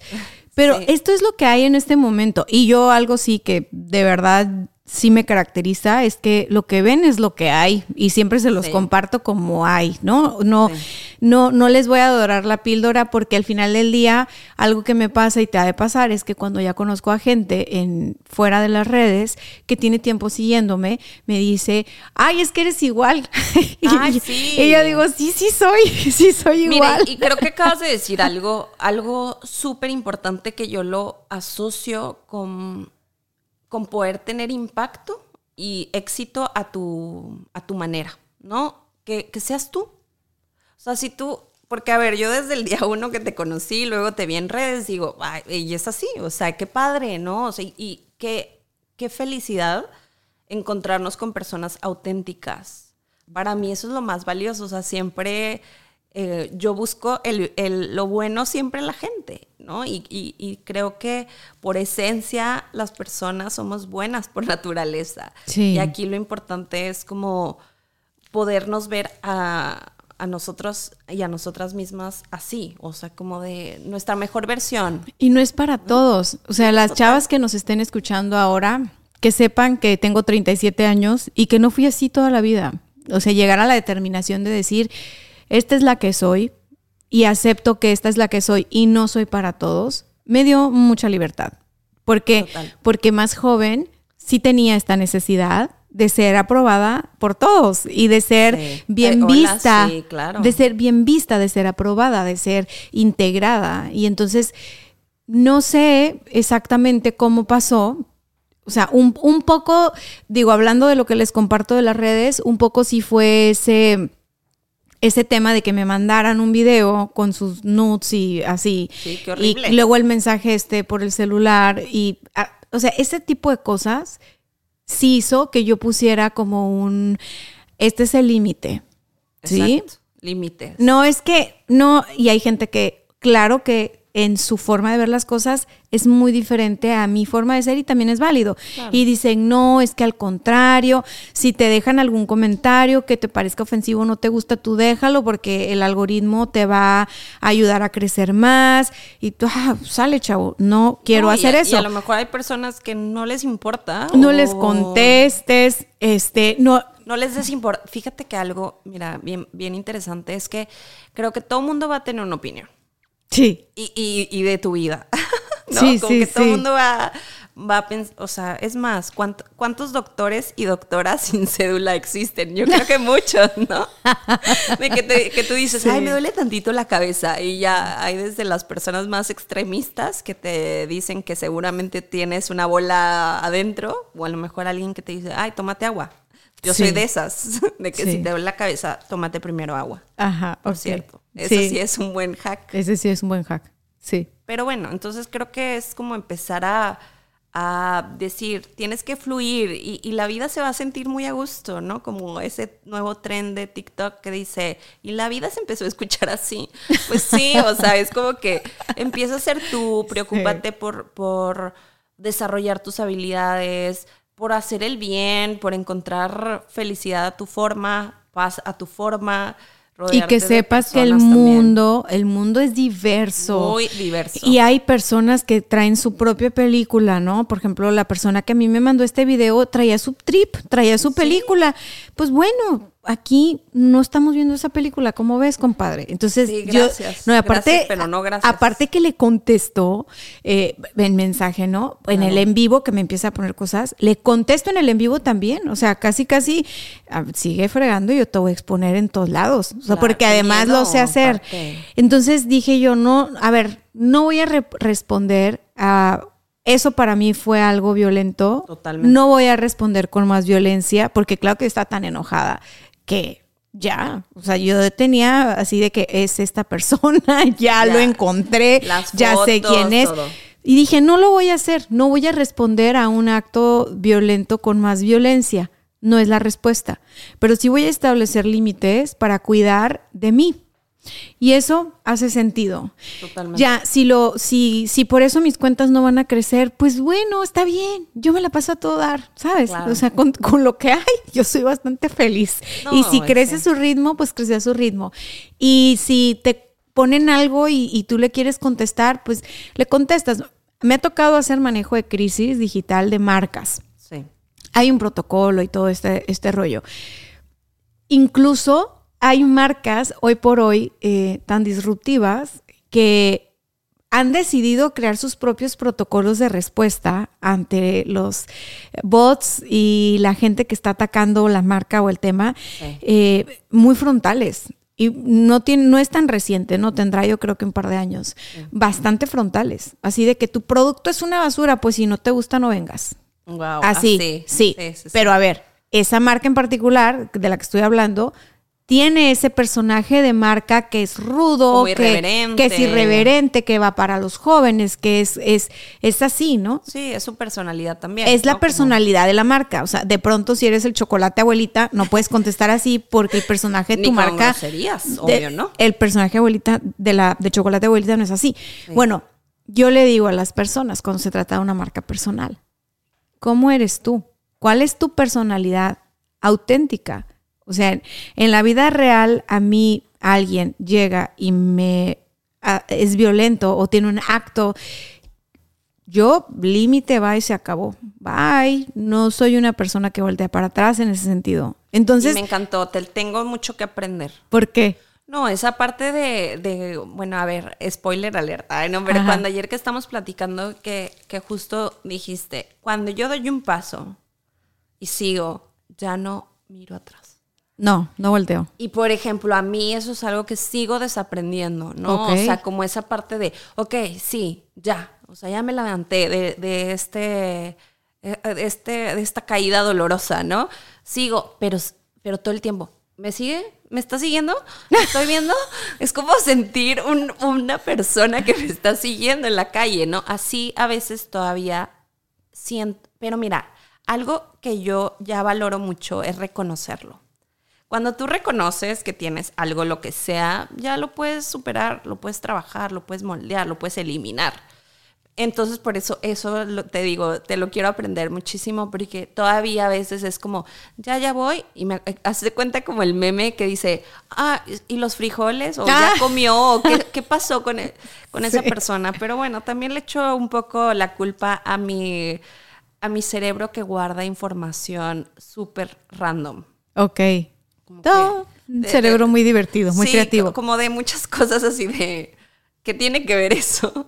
Pero a ver, eh, eso también a veces hace que, la, rata me gire para overthinking, ¿no? El, el, sobrepensar en, cosas de, ay, hubiera el reproche, ¿no? Por eso el tema de la autocompasión. tienes un punto, siento que las mujeres sí somos así, como dices, de darle más vueltas eh, y como siempre buscar cómo lo pudimos hacer mejor.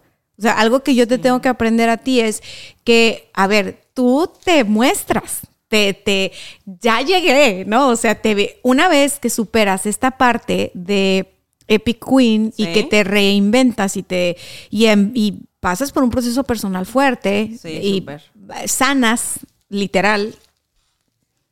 Sacas poderosa, sacas Code Party y tú vas como, o sea, como si con más fuerza, ¿sabes? Puede ser que te sientas a veces un poco estanteada o que te sientas como perdida, como para dónde le doy, cuál es, porque estás como reiniciándote.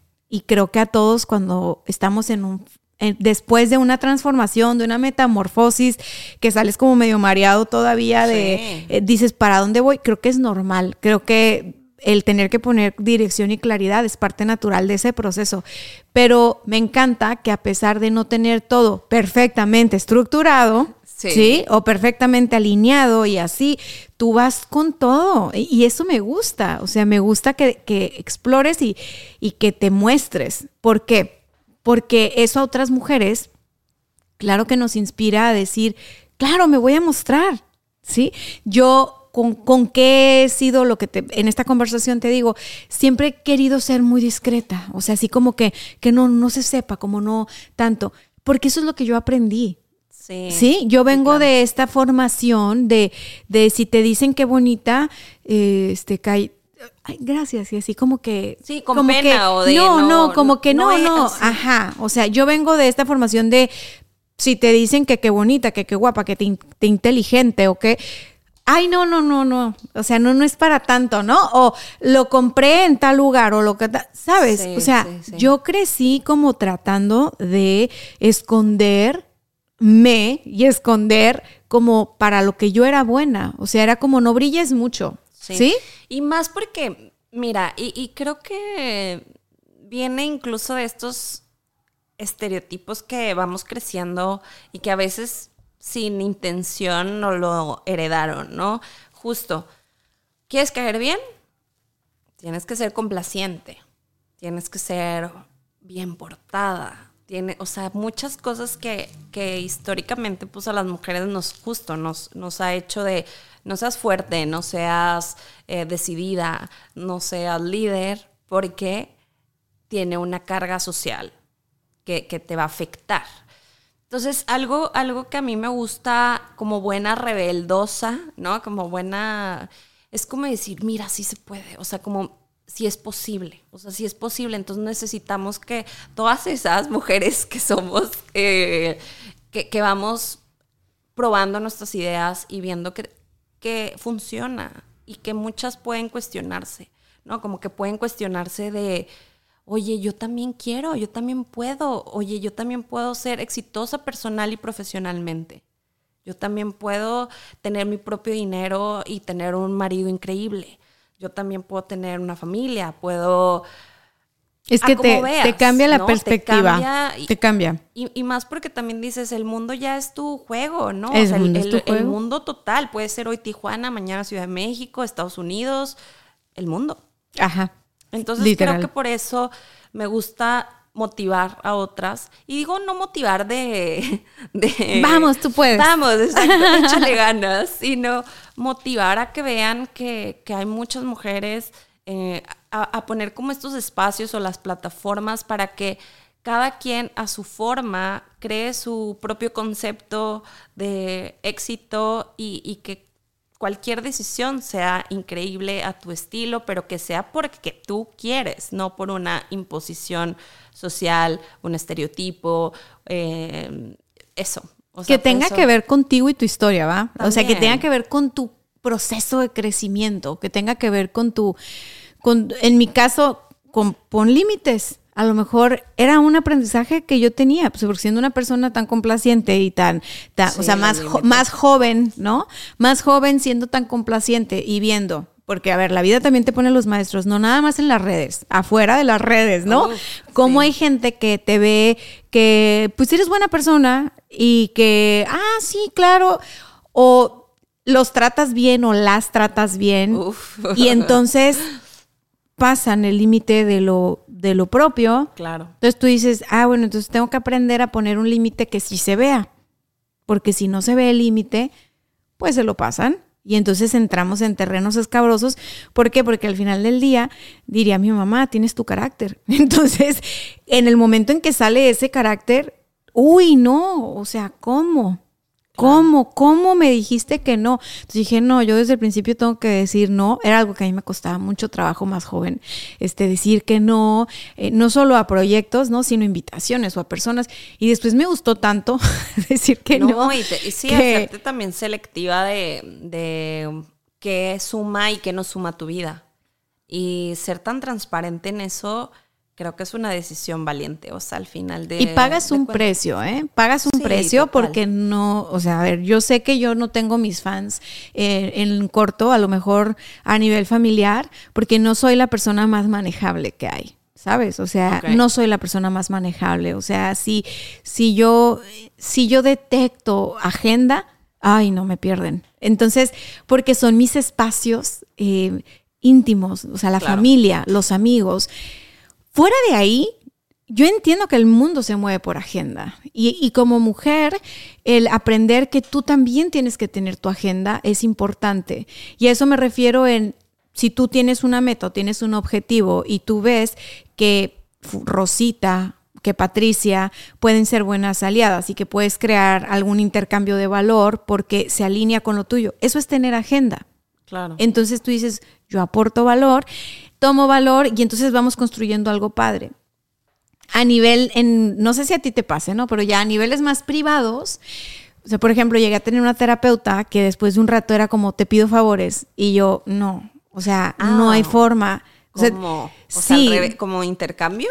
No, ¿O algo no, como, como literal favores. O sea, como sí soy una persona que cuando ya me conocen, las personas tienden a apoyarse mucho en mis fortalezas. Ah, ok. Entonces, es que Dania puede, es que Dania sabe, es que ella, ella va a conseguir la forma de que suceda, ¿no? Ok. O sea, tengo esta, que sí la tengo, pero soy una persona que también necesita como sus espacios de, de, de descanso, ¿sabes? De, Sí, de pues claro. yo vengo a una terapia, güey, no vengo a... a O sea, no, a chismear el ven- café, vengo ¿no? a quitarme esta, este traje, este, este arquetipo, ser- vengo a quitarme el ego, vengo a ser vulnerable, ¿no? Vengo a, a esto. Entonces de pronto es como, eh, no, o sea, siento que la, la parte de la persona, yo no sé si a los hombres les pasa también, pero como siento que en el caso de las mujeres hay todo este rollo de que las mujeres somos cuidadoras y las mujeres somos Sí. protectoras y las mujeres somos... Entonces, cuando te ven eh, capaz y fuerte y todo, ah, pues tú. Entonces yo me di cuenta que no era nada más un hecho de mi psicóloga me está pidiendo favores, que claro Wow, que yo, fuerte. claro que yo dije abiertamente no y cambié de terapeuta, O sea, Claro. porque dije no va, o sea es mi momento, vengo aquí a otra cosa. Bueno, X. Pasa que empiezo a darme cuenta que en el, en, en mis ambientes más cercanos era normal el pedirme favores que a lo mejor ni estaban en mis manos, ¿no? Pero como yo había sido por muchos años una Dar. persona muy complaciente, muy cuidadora, muy te escucho, muy porque me gusta, porque se me da, por lo que tú quieras. Sí, sí, sí, yo no había puesto límites, incluso pues yo terapeaba a las amigas de mi mamá, o sea, ¿cómo te explico? ¿Qué? Que eso, Guau, eso no, que eso no está bien, ¿no? y sabes sí, que sí. instintivamente a mi mamá eso no le gustaba. O sea, instintivamente mi mamá buscaba como cuidarme y como protegerme y, y, y, este, y apartarme, ¿no? O sea, porque sí era como, pues Dania no debería de conocer sus problemas ahorita, siendo ya una mujer de veintitantos años. Y yo no creas que me sentía este abrumado, cargada. Yo, no, es que a ver, yo creo que se tiene que hacer esto y esto y esto. Sí. O sea, viene nana, o sea, ¿qué te pasa, morra? Vete a tu edad, ¿no? Sí, Ponte en tu lugar. antro, vete al de- antro. No, yo en señora de 40 años. Ajá. Entonces, entiendo por qué mi mamá buscaba como instintivamente protegerme, pero no fue hasta más adelante, más como en los 30, que me di cuenta que el tener un comportamiento eh, maduro, el ser una persona con habilidad de respuesta, el ser una persona fuerte, que al contrario de yo pedir ayuda, a mí me piden ayuda, Sí. me fue poniendo en espacios donde no podía ser tan vulnerable, donde yo tenía que resolver sí o sí, donde entonces ya mis amistades no eran unas amistades de, de ir y venir, sino era más bien nada más de, de tomar y de tomar y de tomar. Sí. Y cuando me doy cuenta de, ok, uno puedo cambiarlo, o sea, uno puedo poner límites, puedo hacerlo diferente, pero cuando me cuestioné, ¿cómo llegué aquí?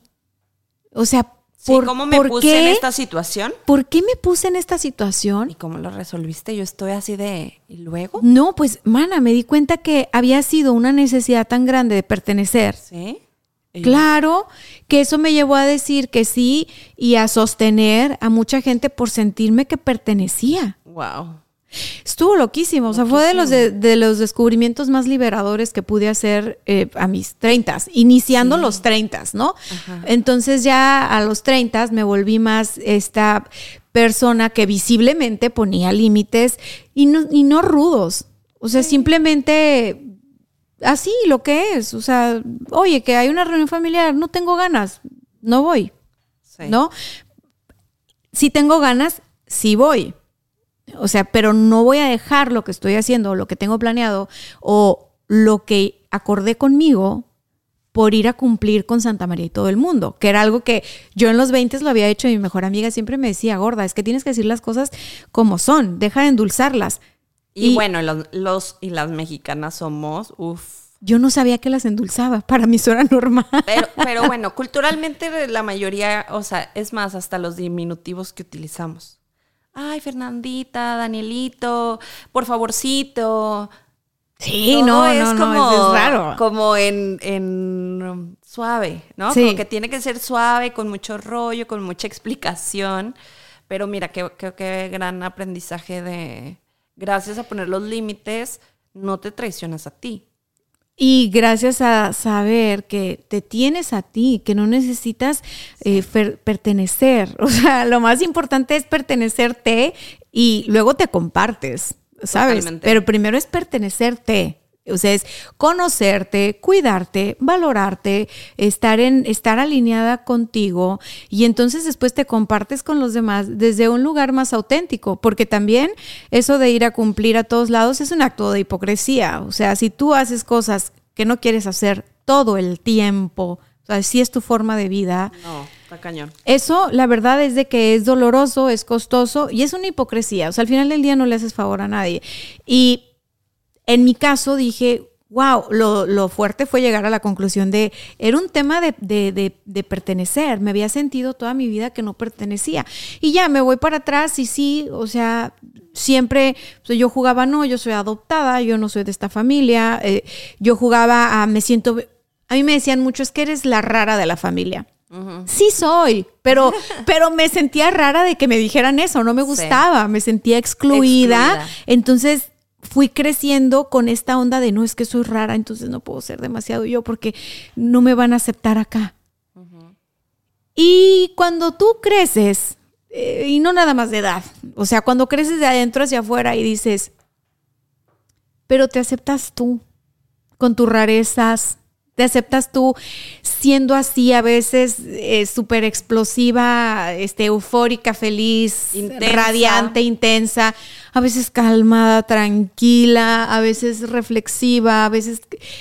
O sea, si te aceptas a ti y te perteneces a ti, se acabó el problema Totalmente. se acabó el problema. Entonces ya después de eso yo llego a las redes y no, comadre, o sea, eliminar, bloquear, y una, o sea, si me agarran Sí. con tiempo hasta les contesto, o sea, así. Y te vas y a gusto y duermes y comes a gustísimo y ya. O sea, no es como que te va a quitar el sueño y volvemos al tema. No, vuel- no volteas atrás. No volteo atrás. Oye, tú, cuando pasas esta etapa de darte cuenta que eras mucho más que tu trabajo Sí. en Epic Queen, que eras mucho más que simplemente la morrita que andaba conectando eh, internacionalmente Ajá. en el mundo de la tecnología, inspirando a otras y tal. Cuando te diste cuenta que eras más de- que tu trabajo y, y que lo que hacías, tú te diste la libertad de como, ok, voy a perseguir mis ideas otra vez, o fue como un, córrele, mana, porque la, la beca del TEC te está... Uf, no, pues fíjate que fue como permitirme dos momentos, o sea, ser vulnerable al 100% y físicamente tuve que parar, o sea, digamos, eh, aunque yo quería, aunque yo quería, creo que fue un, un regalo de la vida el enfermarme, o sea, ¿por qué? Porque salí bien librada, por eso lo digo, ¿verdad? O sea, en, en el aspecto de si yo no hubiera como tocado fondo que me imposibilitara trabajar, no, no hubiera tenido la necesidad de voltear hacia adentro. Creo que a veces lo haces por gusto, a veces porque, ay, a ver, me pica estas situaciones o ya estoy harta de que me sucedan cosas, o bien cuando sí o sí lo tienes que hacer. Entonces, en mi caso fue así, de, de yo, te- yo traía ya una depresión funcional, mucha gente, lamentablemente, los números van creciendo, hay que hablar de salud mental en la vida porque es importante. Hay, hay muchos diagnósticos, ¿no? Pero, pero gracias a eso, o sea, como que tuve tiempo de pausar. Eh, entonces fue hubo un proceso de pues, encontrar y doctores y, y- y ver cómo, y otra vez, ser compasiva como con este espacio. E- Eso fue como lo primero. Pero también con la, como que dije, a ver, siempre he sido bien abierta, volvemos al tema, bien abierta para, para los demás. Pero ¿qué pasa si soy también abierta para mí? ¿No? O sea, como, entonces, eh, hablé con una gran mentora que acaba de trascender en ese entonces. Y La me- gran Lumi, Sí, Lumi Velázquez, un La- la abrazo Shiro. donde esté la Shiro mayor. la Shiro mayor. Y, por ejemplo, ella me decía, ah, ¿y qué pasa si te, o sea, vuelves a trabajar en una empresa. Y yo, ay, ¿cómo? Ya sabes, ay, ¿cómo? Soy emprendedora, soy empresaria. He dado... Soy invencible. Exacto, soy de que... He dado más de 100 conferencias, como que, ya sabes, esas mensadas luego que uno piensa. Y dije, ay, ¿por qué no? O sea, como, sí es verdad, o sea, ¿por qué no estar abierta a otras posibilidades? que te pueden volver a mover el mapa, emocionarte, eh, algo que te siga construyendo en tu camino. Entonces, algo que no, no me dejaba de, o sea, me seguía picando y motivando, era como, bueno, a ver, eh, digo, y hasta ahorita lo digo también, o sea, si, a ver, si el día de mañana de mi estado, ¿no? Me dicen, Dani, vente a, a, ser la directora de las mujeres, ¿por qué no? ¿Estás de acuerdo? Porque va a sumar a lo que hago, ¿no? Cosas así, como que digo, nunca hay que decir nunca. Y, y ese tipo de cosas luego suenan padres también, ¿no? Como pensarlas, eh, más allá de, de tus propios em, empresas, negocios, etc. Entonces, como que dije, a ver, puedo trabajar, ¿ok? Puedo ofrecer mis servicios, ¿ok? Puedo, hay un mar de, oportunidades y posibilidades. Entonces también cuando me permití transitar después de este tema doloroso, y claro, a ver, el dinero es sumamente importante, nunca se tiene que minimizar, al contrario, hay que vibrar en, en abundancia. Entonces yo decía, a ver, vengo de, ser muy vulnerable, de estar en la quiebra, porque pues todo, sí, qué bonito, pero pues, o sea, al final eh, enfermarte, al final perder tu negocio, eh, implica pérdidas económicas también. Entonces me, me di la oportunidad de, ¿qué pasaría si ofrezco mis servicios de consultora, ¿no? En temas de comunicación, de innovación, de tecnología, y, em, y empecé a tener clientes por esa parte.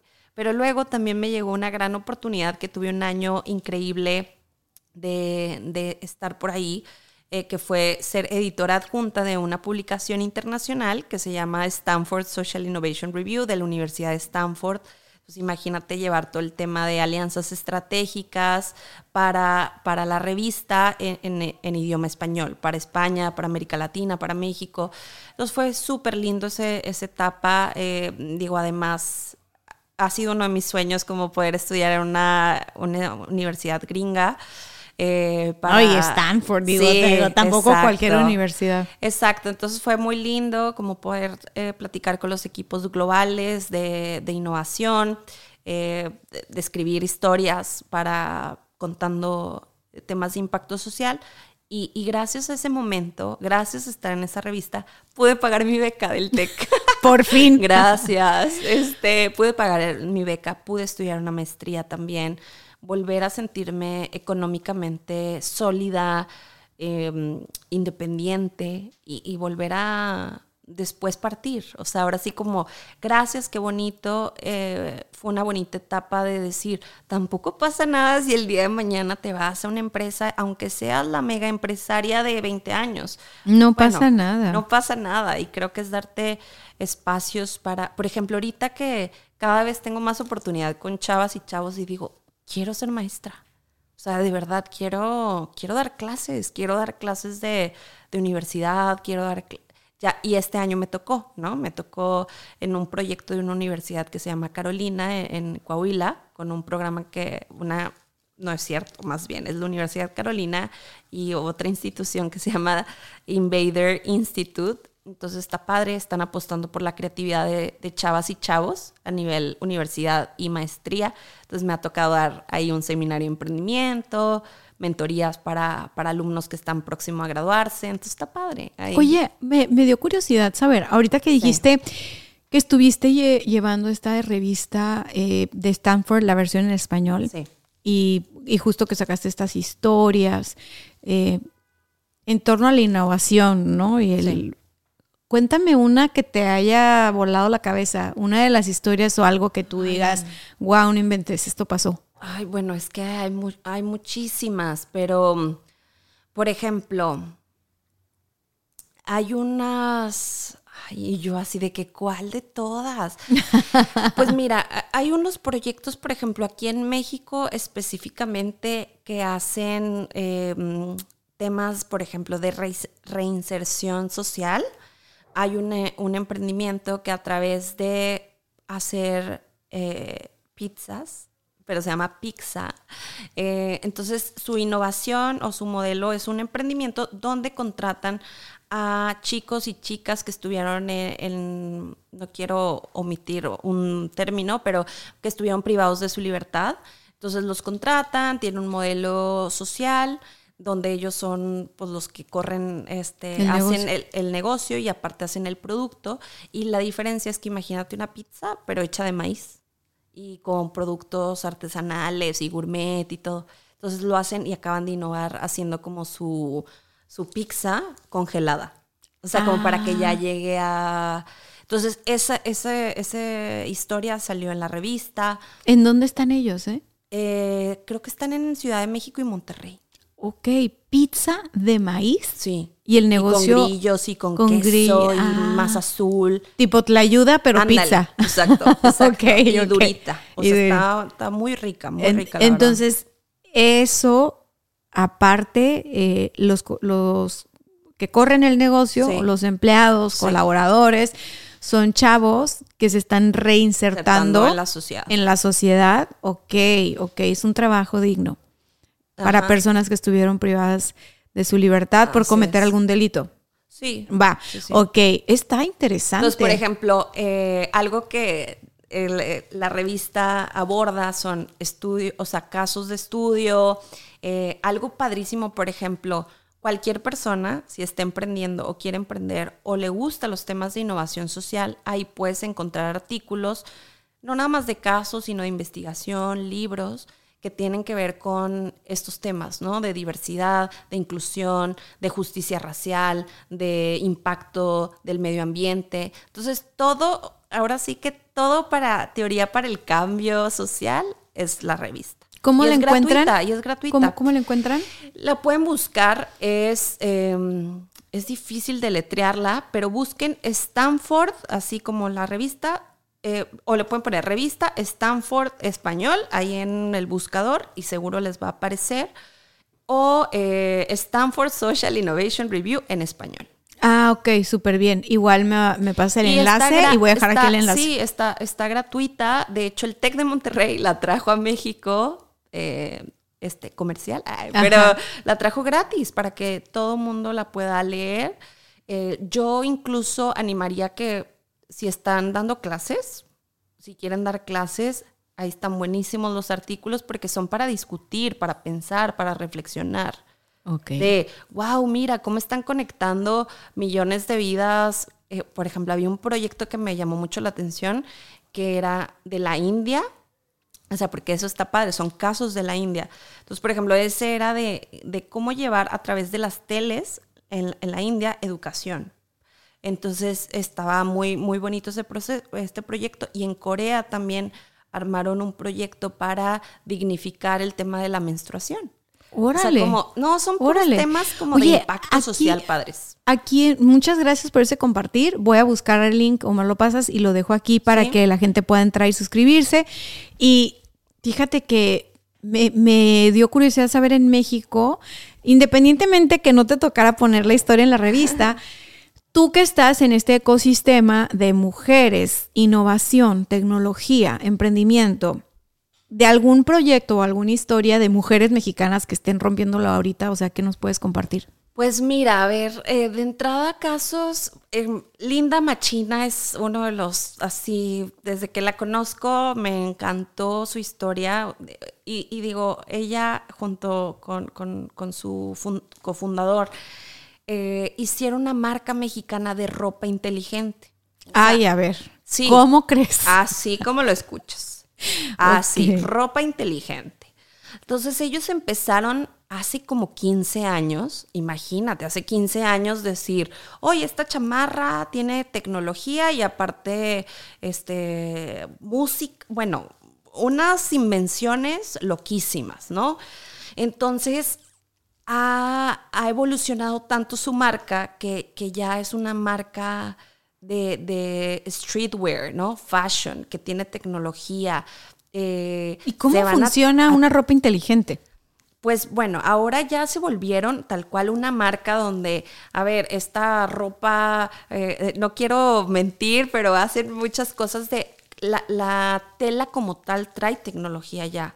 O sea, como para el, el tema de colores, eh, transpiración, eh, pero justo, ¿no? Mezclas la tecnología, mezclas el impacto so- socioambiental, socioambiental, pero también el fashion. O sea, si tú los ves a, a Linda y a Angelo, wow, no, no, no, son así, tú dices, son modelos ellos, ¿no? O sea, como que me encanta su estilo eh, machina, así búsquenlo. Machina, estoy buscándolo aquí para... para- Machina Technology o... ¿Ellos salieron de una universidad? Ellos estu- estudiaron en la Universidad Centro Ah, sí.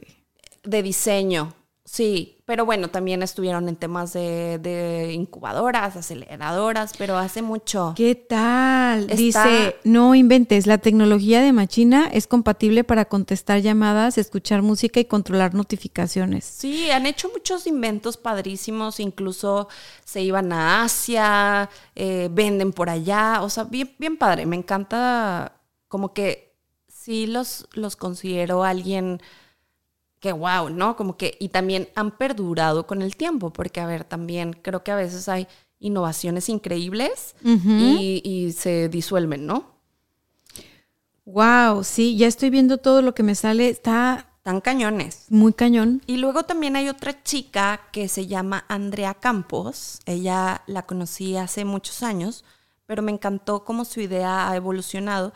Y ella a través de la salud mental hizo un emprendimiento. Entonces ella tiene eh, un chatbot que te ayuda a la prevención del, del suicidio. ¿Cómo se llama? Se llama Yana. Yana. Entonces es como tu, pues si tienes alguna duda, pregunta, tú puedes como descargar esta aplicación y te, te puede ayudar y orientar y, y sobre todo como, y seguramente ya evolucionó muchísimo, ¿eh? Ahorita lo que yo te estoy contando es lo que, lo que sabía en el, al ¿Cuándo principio salió? Eh, como salió, eh, pero es un tema justo de apoyar a las personas que tienen depresión, que tienen ansiedad, algún eh, problema de salud mental. Y creo que gracias a la tecnología, cómo impactas, ¿no? Cómo impactas el, el mundo. Y Oye, eso me encanta. ¿cómo está el rollo ahora en, en el ecosistema? O sea, ¿Te seguiste informándote sobre todo lo que sucede ahí o te apartaste? O sea, Pues oye, ¿qué, mira.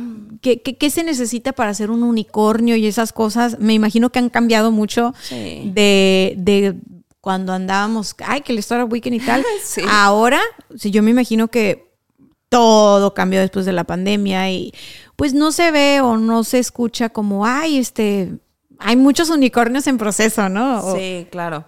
Pues fíjate que eh, algo que a mí me sirvió es que, bueno, o sea, como todos, ¿no? Antes de pandemia, yo justito antes de pandemia, un mes antes, yo ya me sentía bien, como para regresar anímicamente, pero viene pandemia, entonces se murió. Yo, yo, yo le llamaría que el tema de colaboración, eventos, pues ya no existían o eran momentos difíciles, así lo veo yo creo que apenas está volviendo a, um, empezar los eventos, empezar a volver a reconectar con personas que están haciendo. Y, bueno, aunque sí estaba, digamos, como que inmersa en el ecosistema, pues no estaba como tal, porque nunca, a ver, nunca participé en un fondo de inversión o mis emprendimientos tuvieran más base tecnológica para levantar capital, ¿no?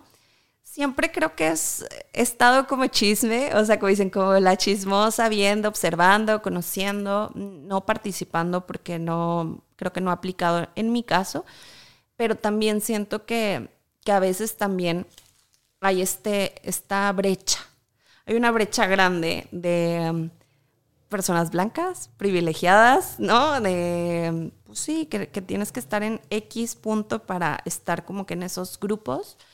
Eh, entonces sí lo he visto, o sea, la verdad no, no me involucro tanto, pero creo que es importante que cada vez haya más diversidad. Eh, Es, eso es algo que todavía... Está cerrado esto de los fondos para personas con cierto estereotipo. Pues eh, yo diría que está más, o sea, a lo mejor no cerrado, pero si tú vas, sí, ¿quiénes son las personas que levantan más dinero? Personas privilegiadas, que estudian en el extranjero, hombres en su mayoría.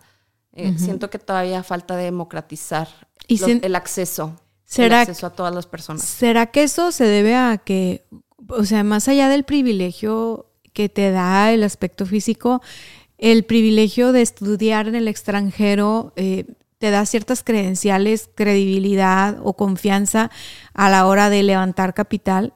Pues no sé, a lo mejor sí, ¿eh? O sea, a lo mejor em, lo digo todavía como una meramente suposición, ¿no? Eh, pero sí he visto que son las personas que están como más inmersas. No sé si tenga que ver también como, bueno, y también es un medio que siento que hay mucho bluff, ¿no? O sea, como mucho de, yo hice, yo dije, mira, una vez, eso fue como hace 10, a- 10 años, ¿eh? Pero fui a un evento de networking, ¿no? Y alguien me dio una tarjeta, todavía se usaba, más de Sí. darte tarjetas.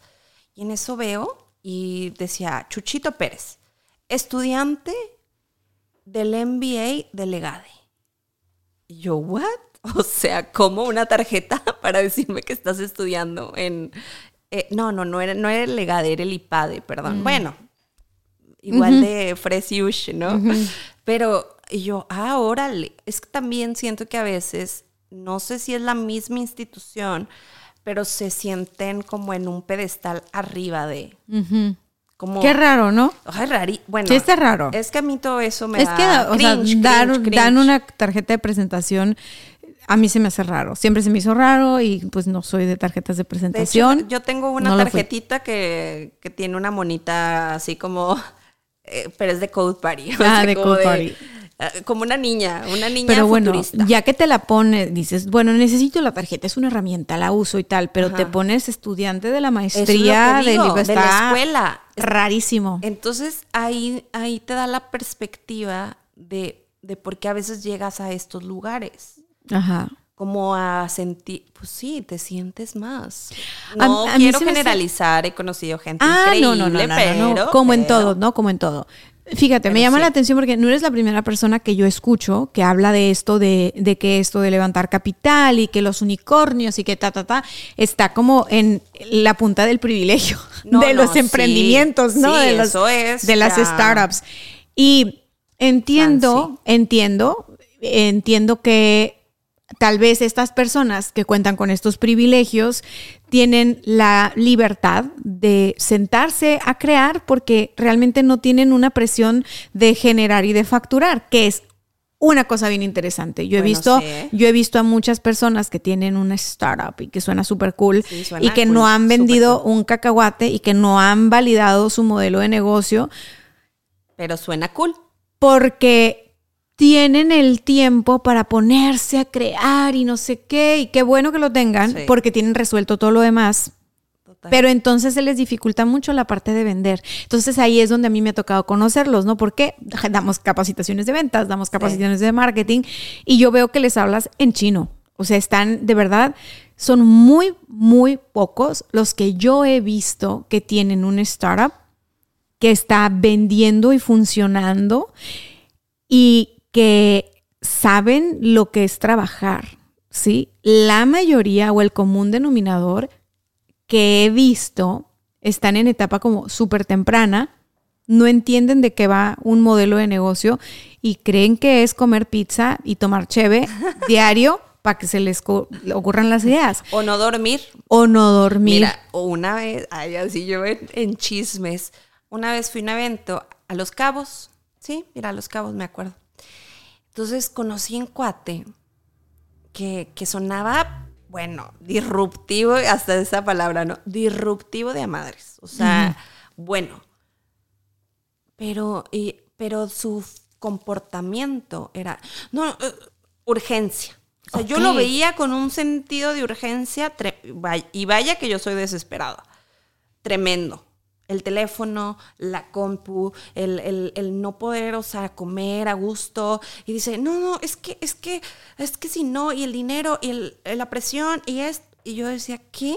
O sea, esto es tener una empresa que quiere levantar mucho dinero. Ah, órale, o sea, como para por, o sea, creo que a veces también falta el propósito, o sea, eh, porque siento que suena muy fancy, claro. O sea, escuchas historias de, oye, en el garage de mi casa hice mi empresa multimillonaria. Claro, suena atractivo, súper atractivo, pero no todo el mundo va a estar así ni va a poder así. Entonces también como que esa parte que a veces siento que está un poco viciada o, o se tiene un mal concepto de, para ser una persona como justo, ¿no? Eh, eh, tener una empresa fregoncísima, tienes que la pizza, la cheve, desvelarte o estar sin parar, como que no hay nada más importante que tú en ese momento, como que nada importa. Tú dices, no sé si eso quiera tampoco. Digo, si es este estereotipo, no, gracias. Sí, y sabes algo que no es no es la misma fórmula para todo. O sea, lo, para mí lo peligroso es decir, este es el único camino. Al inicio de esta conversación vimos que en tus 20 tuviste un proceso de hacia afuera, el mío fue hacia adentro. Cada una tuvo su aprendizaje, volteó al pasado y dijo, ah, qué bien, eso fue lo mejor que pudo haber sucedido. Estoy en paz con eso. Entonces, cosa que me demuestra, o sea, a nivel personal, cada quien tiene su ruta de crecimiento. A nivel de negocio, hay algo bien básico y hay algo que es básico y replicable en cuanto al negocio. O sea, tú tienes que crear valor, encontrar un grupo de personas a las cuales les va a servir ese valor, generar un intercambio a través de una venta, que eso que les vendiste les sirva y quieran recomprar y estén felices y te traigan más clientes y que tu negocio con eso que vendiste, tu negocio pueda también crecer y prosperar porque hay muchos negocios que venden mucho y no crecen y no prosperan, están quebrados, ¿no? Y también hay mucho blog y también hay muchos muchos seguidores en Facebook, pero cuentas de Facebook vemos o de Instagram o de TikTok y, cuentas de banco no sabemos. ¿Y carteras? Carteras no sabemos. entonces, en el mundo de los negocios... Un negocio tiene que generar riqueza, esa es la vocación de un negocio. Un negocio quebrado no le hace favor a nadie. Entonces, es un hobby es un hobby divertido. Entonces, si tu negocio genera valor y logra intercambiarse, o sea, genera valor y recibe valor, eh, va a caminar. Si no, no. Por más que estemos en la onda de creatividad y que mucho café y que mucho networking y que mucha junta y que a ver los socios, los partners, el CEO, el no sé qué, todo eso son, la verdad, voy a usar la palabra de mi papá con todo respeto, tápense los oídos, son puras pendejadas. O sea, te lo dice alguien que cuando emprendió no tuvo nada de eso. Mi único enfoque estaba en servir y en vender porque tenía que pagar nóminas, impuestos, rentas, oficina. Oficina. Entonces, para mí no era opción el ir cuando me invitaban a grupos como a lo mejor no de, de, de, de lo, que están ustedes, ¿no? En México, a lo mejor, ay, los jóvenes de la Coparmex o ah, los jóvenes de... Yo no tenía tiempo porque tenía que trabajar, porque tenía que hacer que saliera dinero, sí o sí. Entonces, eso me dio un enfoque brutal. O sea, yo emprendí y no volví atrás. No me cuestioné nunca el hecho de va a funcionar o no. Nunca me lo pregunté. Eso es súper importante. Nunca me lo pregunté. tener esa confianza es muy importante. Pero sabes algo, ni siquiera era un rollo de, es que tiene que ser así. No, es que yo era como, pues si te subes un carro y lo prendes, manejas. Claro. O sea, no, no me lo pregunté, no, y qué bueno que no volteé atrás, pero fue como un, ya está el compromiso andando, ya tengo tres ya no personas. Me puedo echar para atrás, o sea, de que, oye, no, fíjate que no comas no? No, no tanto para atrás o para enfrente, sino el hecho de que cuando tienes gente a tu cargo, o sea, yo tenía. Es una responsabilidad. Yo tenía personas en nómina desde que empecé y era para mí como muy importante cumplirles. Entonces, era como.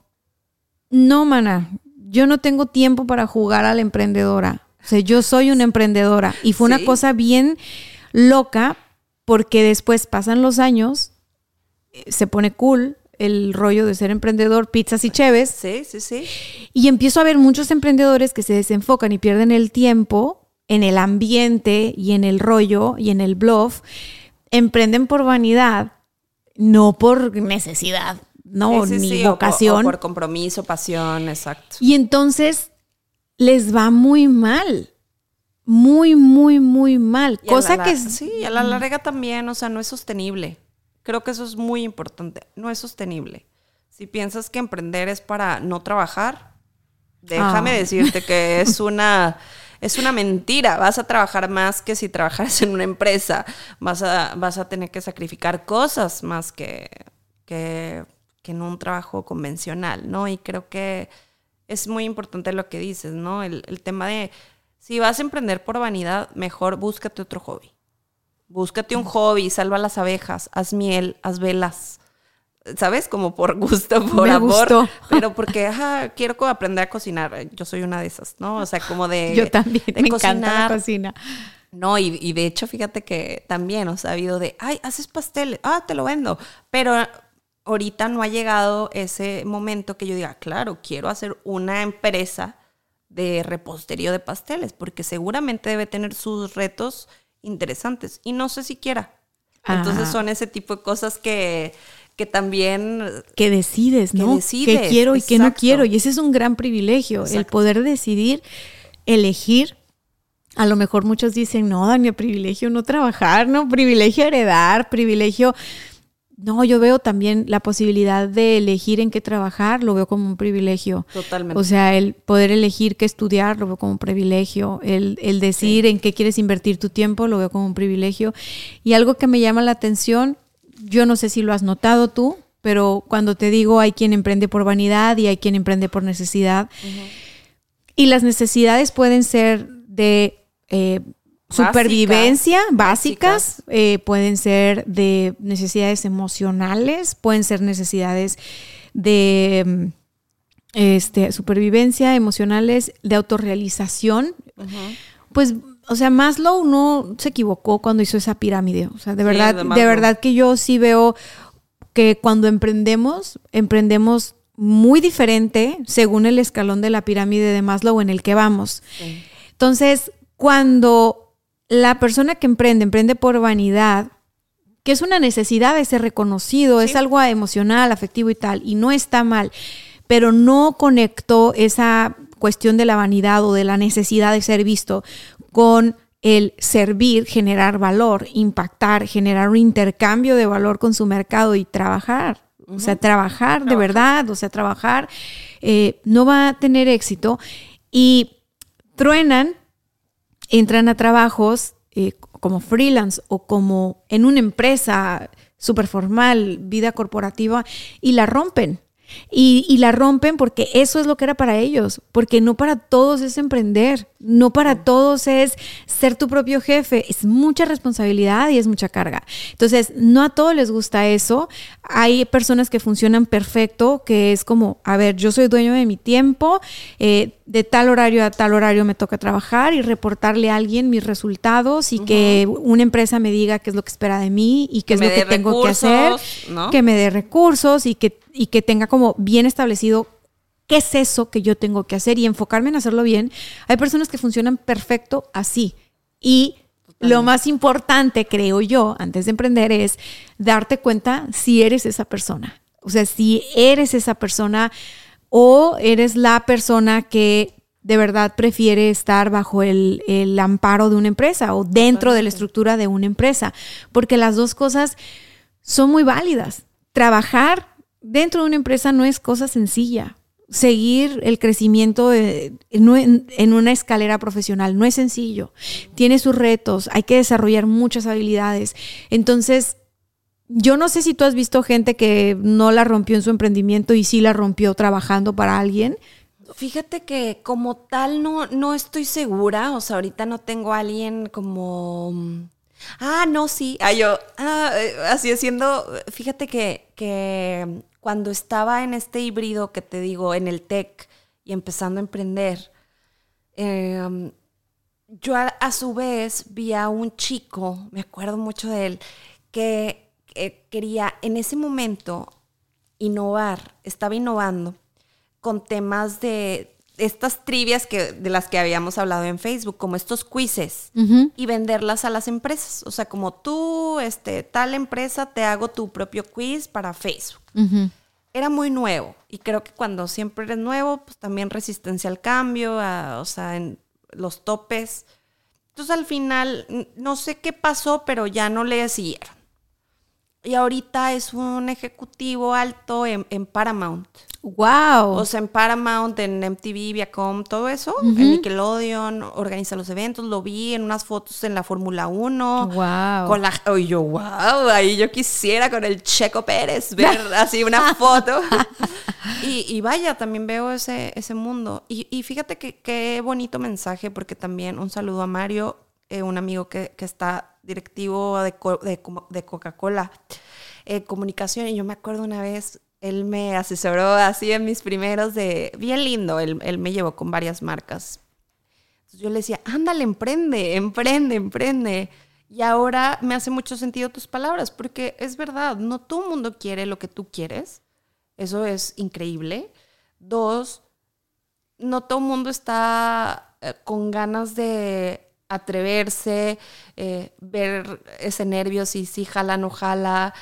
Eh, quiere, quiere crecer en una institución porque le encanta. O sea, yo, yo de verdad también a veces me conflictuaba porque yo decía, es que me encantan las marcas y, y sí, como que sí me quería a lo mejor una de, ay, ¿qué se sentirá, no? Como un gran corporativo de 40 pisos y, y luego dices, pues qué padre, ahora trabajo con ellas, ¿no? O sea, son mis clientes, sí, sí logro ver ¿Con qué marcas has trabajado? el- fíjate que te- he tenido la fortuna de trabajar con, con muchas marcas, eh, alrededor de 50 ya. Eh, bueno, de tecnología con casi, casi muchas, con Uber, con Google, con Facebook, eh, con ATT, con Telefónica Movistar, con HCBC, con Disney, Cartoon Network, para el lanzamiento de las Chicas Superpoderosas, la nueva versión, para la Mujer Maravilla, em, Disney creo que ya te dije, con bancos como HCBC, con universidades como el TEC de Monterrey, gobiernos, el gobierno de Honduras, el gobierno de Colombia. Y bueno, Y ahí llegaste- Samsung también. Ahí Fui llegas- embajadora de Samsung. ¿Fuiste embajador de Samsung? Sí, a nivel Latinoamérica. Y tengo unos videos, si buscan en YouTube. ¿Y qué hacías? ¿Qué hace una embajadora de Samsung? Fíjate que hay un programa, ay, ahora sí que dicen, me, me encantan los programas, ¿verdad? Eh, me encantan los programas. No, pero hay, hay- bien lindo, está bien padre ese, ese proyecto que se llama Launching People, que es como lanzando personas, ¿no? Entonces, a nivel mundial, eh, elegían embajadores, entonces para América Latina eh, me eligieron a mí y a Gonzalo, bueno, a Gonzalo y a mí, perdón, a Gonzalo y a mí. Gonzalo eh, tiene una escuela de programación que se llama Desafío Latam, llevan más de 10 años ayudando a que más personas se metan en el mundo de la tecnología, aprendiendo a programar, y yo, Dani, de México. Entonces, hicimos un proyecto para reducir la brecha digital tecnológica en niñas y niños en, en América Latina. Entonces estaba padre, nos hicieron grabar unos videos, ahí como que estuvo chistoso, chistoso padre, porque era como, pues grabar, o sea, como grabar, grabar, grabar y, y pues también genera como esas conexiones. Entonces, bueno, ahí hice ese proyecto con Samsung. Y a todas esas marcas que nos mencionaste, llegaste así porque. No. Hola, bueno, hola, este Code Party, les hago su evento.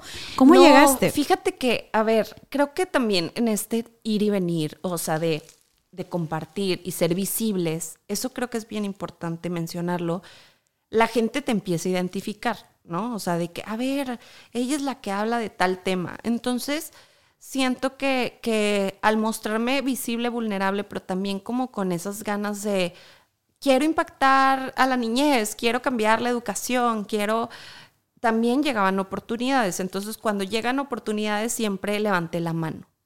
Creo que es importante, por ejemplo, hace no mucho, me escribieron, oye Dani, ¿me puedes decir una persona, haz de cuenta, una persona para ir a un desayuno súper picudo con, con Carlos Slim y así? Oye, ¿puedo decir yo? Todavía no es, pero son ese tipo de cosas como de, ¿puedo, decir, ¿puedo decir yo? Guau. Yo quiero estar ahí. Wow. Entonces, creo que son cosas de aprovechar. O sea, yo ahorita siento que es como estar en momentos y decir, oye, yo lo puedo hacer, oye, yo quiero hacer esto. Entonces, creo que siempre han sido a través de terceros que les llego a contar. ¿Y tú qué haces? Ah, pues yo hago esto. Oye, ¿no conoces a tal? O yo trabajo en, por ejemplo, en- así llegué a Uber. Una roomie de un amigo, fui a un evento, me me dijo, oye, no inventes, yo, yo trabajo en Uber. Ella nada que ver con temas de responsabilidad social, de comunicación, pero hizo que me abrieran la puerta. Entonces ya al momento de te conecto, te presento, ya fui, me senté, les presenté como la idea y también siempre he estado como muy receptiva a la escucha. Entonces, por ejemplo, si dicen, ay, quiero hacer algo para niñas, oye, pues Code Party está increíble, podemos impactar a, niñas para fomentar el tema de la educación STEAM, que es de ciencia, tecnología, ingeniería, arte y matemáticas, a que les podemos hacer una gran actividad a las hijas de los conductores. ¿Cómo ves? Hay el Día Internacional de las Niñas en las TICs. Entonces es también crear la necesidad, porque yo sé que muchas veces mis productos no son básicos, vaya, no es como de necesidad básica de, claro, necesito comer, tomar agua, ¿verdad? Sino es como, aunque la educación sí es una, es una, mm, e, es necesaria para transformar el mundo, pero no todas las empresas tienen eso como responsabilidad social, ¿no? Un tema de impacto, o la niñez, o la educación. Entonces, también mi idea es tratar de hacerles ver por qué es importante mi trabajo, por qué es importante, eh, en este caso, ¿no? La educación tecnológica para los niños y las niñas. Entonces, creo que ha sido un poco así el, el hola. Hay otras que sí las he como prospectado, se pudiera decir, ¿no? Como de, ay, mira, creo que esto le va perfecto y encontrar caminos y, y ver que hay muchas iniciativas, por ejemplo, donde ay, claro, ahí qué pollo, ¿no? O sea, ¿y, cómo le hago? ¿Cómo busco? Y, también otra vez Lumi, es que Lumi era lo máximo porque ella justo te decía, ve y pide, ve y encuentra los espacios. Oye, pero como sí, así. Entonces también creo que, por ejemplo, ahora, ¿no? Si tú ya me conoces, dices, ay, mira, te aprendí esto y yo también de ti, ¿sabes? Entonces creo que es un, es, por eso es importante los espacios de nosotras, las mujeres, para aprender de nosotras y decir, ah, mira, sí es posible, ¿no? O, yo también lo puedo hacer. Y sabes algo, dijiste muchas cosas muy valiosas y te agradezco como esa transparencia, ¿no? O sea, esa, pues yo la verdad fue una roomie, un evento, me presentó tal y me dijo que tal y tal y tal, porque se dice, no, es que todo está en las relaciones, y no, todo está en la habilidad de conectar con las personas, porque tú puedes tener muchos contactos.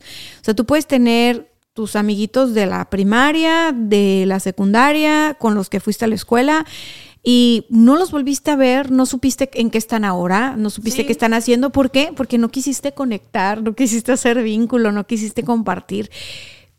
En cambio, cuando tú dices, bueno, soy una persona que está abierta a, intercambiar, a compartir, a conectar. Eh, te topas a alguien como yo, random, yo en una visita a LinkedIn, al recorrido de la oficina, tú que ibas con una amiga a y comer, que a comer y que, oye, ah, sí, ya que te dedicas, o sea, lo típico y lo normal, y eso es una cosa que quiero resaltar como algo que te podemos aprender todas y todos, es que nunca sabes quién es la persona que tienes enfrente y el mostrarte con esa apertura siempre, siempre, siempre va a jugar a tu favor. A mí me ha pasado porque soy así, soy esa persona que platica y que intercambia y que conecta y que así, y acabo en lugares así que tú dirías, hay tu privilegio. Pues no, lo que pasa es que, o sea, yo platico con el del Oxxo, con el de la gasolinera, con todo mundo. O sea, de verdad, de verdad, hay muchas personas que se guardan su eso que tienen para compartir, este, que se reservan eh, y que no saben de lo mucho que se están perdiendo, porque cuando tú te cierras, pues nada sale, pero tampoco nada entra. Entonces, los grandes negocios, las grandes ideas, los grandes este, mancuernas, alianzas y todo, salen de la apertura, del conectar salen del decir, ah, pues yo hago esto, yo traigo esto, tú traes esto, ¿qué hacemos? Claro. ¿Qué hacemos, no? Y, me acuerdo que en ese momento, y me dio mucho gusto conocerte, eh, a tu compañera también. Eli. Sí, a- sí, a Eli, pero en ese momento Eli un poco más este, reservada, este, un poco más eh, como, ah, ok, sí, aquí andamos, ¿no? Y tú empezamos, no, sí, que esto y que el otro y que no, y a- acabamos en ese momento dándonos cuenta que teníamos a gente en común. Sí, claro. Y pásame tu teléfono. Y pásame tu y- Y, WhatsApp. luego platicamos, ¿no? Como también para conocernos, de tal cual, así como. Y fue acto seguido, vamos a vernos en un Zoom y nos vimos en un Zoom y me cuentas tu vida y te cuento la tuya, la, la mía, la tuya. Y es como de que no es tan normal. La Sí, gente sí. como tú no es tan normal, la gente como yo no es tan normal. Ok. Porque Sí. no me pasa a mí tan seguido en todos lados De que, yo... sí, sí, ahí a una extraña le platico 30 minutos mi vida. Ajá, uno, dos, que digo, a ver, también uno también se da cuenta en el momento que está intercambiando en, en el primer contacto, ¿eh? En el primer contacto, porque insisto, yo no voy por la vida dando mi WhatsApp. Sí. No. Ay, gracias. No. No, es en serio. Y yo creo que tú tampoco. O bueno, no sé si es tu estrategia para tener No, clientes, no, pero no, yo no. no. lo hago. Entonces, No, no, no, la verdad no. ok. ¿Qué, qué risa. ¿Qué que, oh, sí, y yo, y yo así de que, ¿dónde puse mi celular? Porque me hablan del banco. Ah, Ay, no, pero- no, bueno, es otra cosa. A lo que voy es a que en ese momento de, de, de apertura de las dos hubo una conexión que nos llevó a saber a qué te dedicas y a qué me dedico y cuál que es tu sonaba espacio. interesante, claro, Que sonaba también. interesante, tu espacio, mi espacio y listo. Bueno, así como contigo, he tenido la experiencia con otras mujeres que se dedican a otras cosas, pero que igual han tenido esa apertura. Y esas mujeres a mí me han abierto las puertas en sus ámbitos y yo en los míos, pero hubo esa apertura y hubo esa Claro. conexión. Hay mucha gente que me conoce porque a lo mejor estudiamos juntos o lo que sea, o porque la familia o así, y no tiene idea ¿De qué haces? idea del valor que les podría aportar Ah, ya. porque no se abren.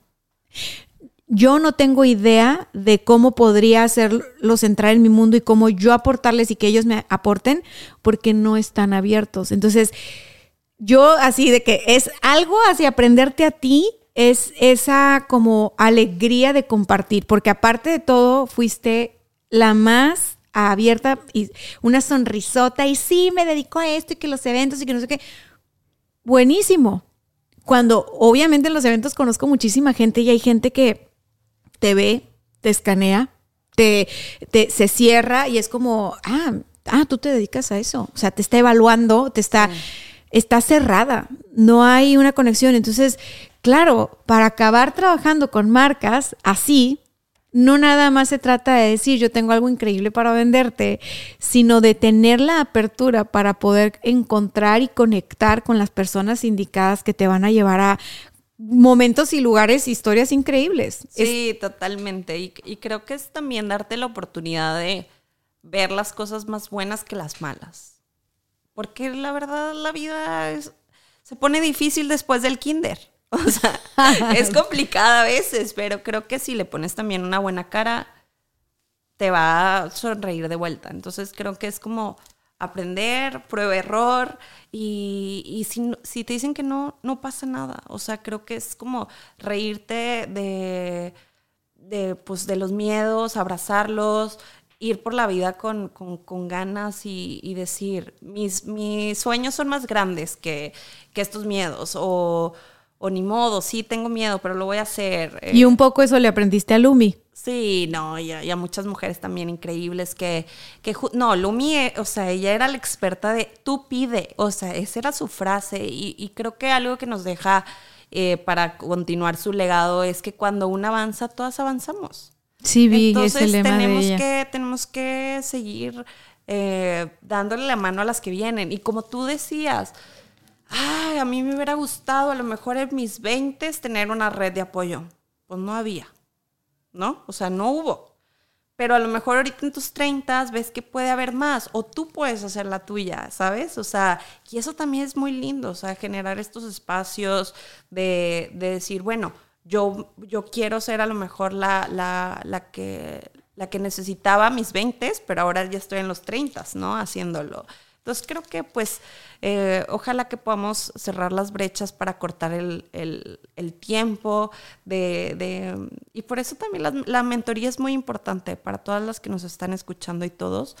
encontrar un mentor o una mentora es importante porque no nada más ayuda a, a cortar El esos tiempo. momentos, el tiempo, las brechas, sino a, a nutrir y conocer a, a gente increíble. Y aprender a sostenerte. O sea, un mentor, una mentora buenos aprenden, aprendes o te enseñan a sostenerte, a encontrar tus recursos, tus herramientas, te comparten su journey, pero respetan que el tuyo es el tuyo. Claro. Y, y a lo mejor te prestan sus alas al principio, pero en lo que te salen las tuyas. O sea, Sí. en lo que te salen las tuyas, la verdad. Sí, de hecho mañana también me gradúo de un proyecto de Google de, mm, de formación para mentoras, para ser una, una mejor mentora, para dar mentoría, eh, pero a través de herramientas y modelos.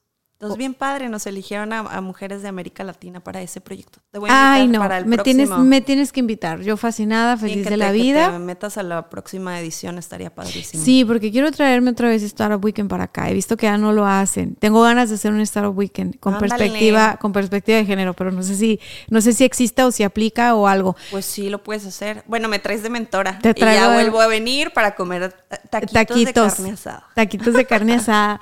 Oye, fíjate que me gustaría ir cer- cerrando esta conversación que conociéndote a ti a mí podría durar mucho. Ya llevamos lo reglamentario que son las típicas dos horas que Ah, duramos aquí. Pero bueno, tienes conferencia. Aparte yo te prometí los mejores tacos de birria de Eh, Tijuana. Aquí que son Vamos a birria ir. de res. Sí. Ah, muy bien. Está muy rico. Y, y bueno, quiero, quiero saber, después de este recorrido que nos has contado, ¿cómo empezaste?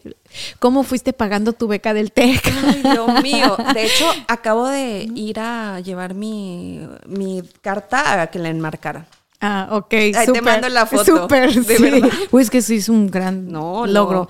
Sí, fue, fue mucho dolor. Ay, dolor y lágrimas y risas. que te llevó a crecer un montón, porque te llevó a ver cómo le hacías, o sea, cómo le hacías tú con tus negocios, porque tenías esta responsabilidad que solventar, ¿no? Entonces, bueno, gracias a la, a la beca del TEC. Pero bueno, en todo este transitar, me imagino que tu definición de éxito fue moldeándose mucho. Fue cambiando un montón, ¿no? De, de que te graduaste a este momento, la mujer que eres hoy, la mujer que va a ir a dar una conferencia para inspirar chavitas dentro de unas horas. Eh, qué emoción. Me gustaría mucho saber cuál es tu definición de éxito en este momento.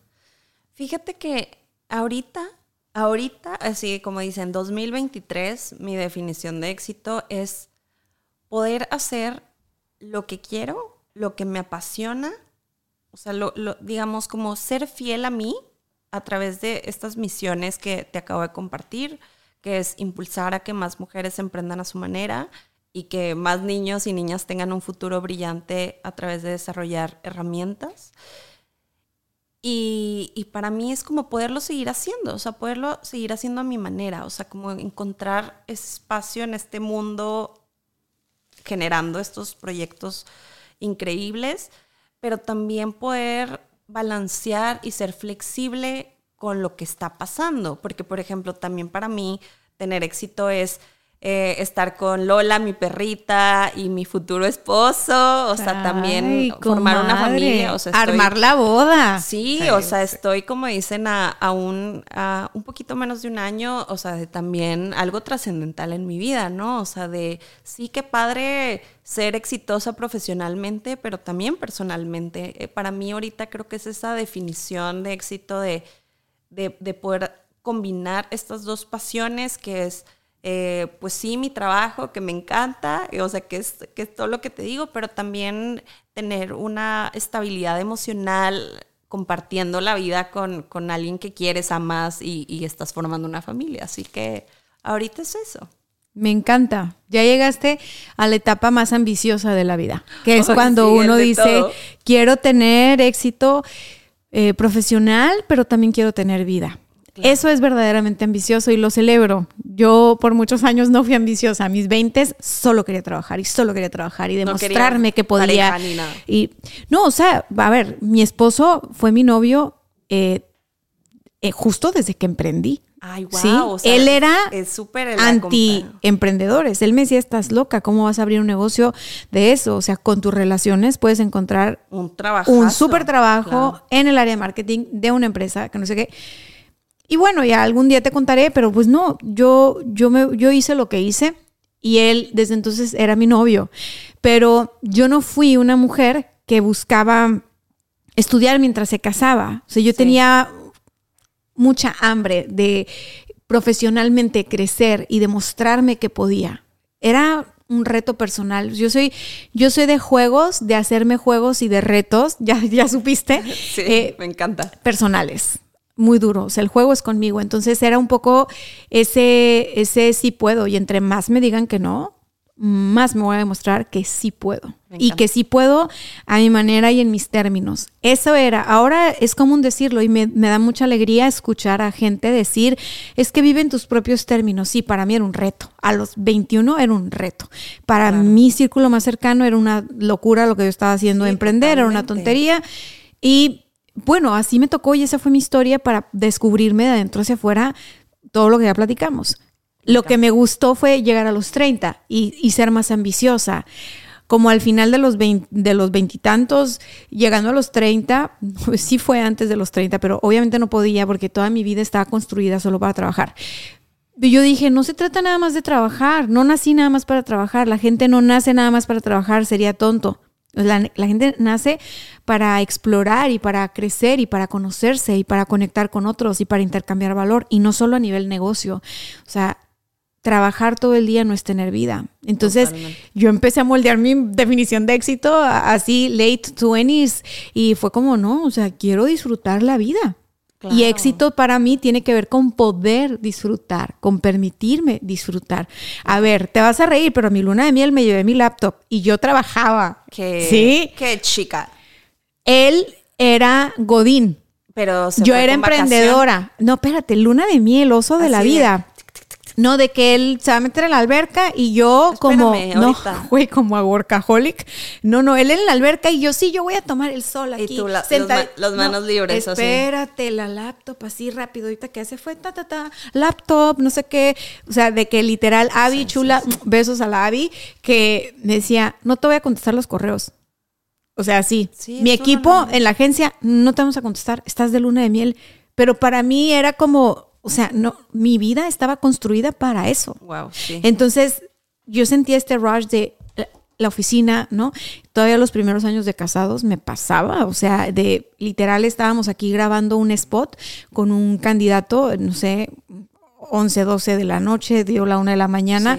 Él hizo mi maleta y pasó por mí en un Uber para irnos al aeropuerto porque teníamos un viaje a Oaxaca de cumpleaños y yo ya no me quería ir. O sea, a ver, pero tu tía mal, workaholic mal. Y él de que ya vámonos y yo de que yo con toda la gente aquí, con la producción de la oficina, el cliente y yo perfectamente lo podían hacer, pero yo no lo quería soltar. Y yo es que no me puedo ir los primeros días en Oaxaca hasta que me quedé sin señal. Wow. Y fue lo mejor quedarme sin señal pero ahí fue donde mi vida empieza a tomar este nuevo sentido y, y, fue a los 30 y, dije yo, ¿sabes qué? No, a ver, es que, de, a ver, Dania, o sea, si eres muy trabajadora y si eres achiever y si todo este rollo, sí, claro. pero estás construyendo una vida eh, sin libertad porque no tienes la libertad de cerrar tu computadora, no tienes la libertad de apagar tu teléfono, no tienes la libertad de disfrutar. Qué chingón que estás en Oaxaca, no puedes disfrutar. Total. A mí fíjate que me pasaba justo eso, o sea, como que el, término aquí y ahora, o sea, no, no existía. O sea, todo el tiempo pensar en el futuro o en el pasado, o sea, como, pero no el mindfulness que le llaman, ¿no? El, por ejemplo, ahorita estamos aquí conversando ya seguramente va y corte, ¿no? O sea, y luego, ah, ¿qué tenía que? Ajá. Ya sigues, pero no estás ahorita angustiada pensando y creo que para llegar a eso es práctica también, es práctica. ¿no? Es práctica y es decisión de, decir, a ver, quiero un balance, o sea, de hecho mi mejor amigo antes de llegar me habló, e, es, empresario y emprendedor también y me decía, no, de que saludos, a decir saludos, pero de no, es que ahorita se me ponchó una llanta y casi son las 11 acá en, en Guadalajara, 11 y media, y no me siento productivo.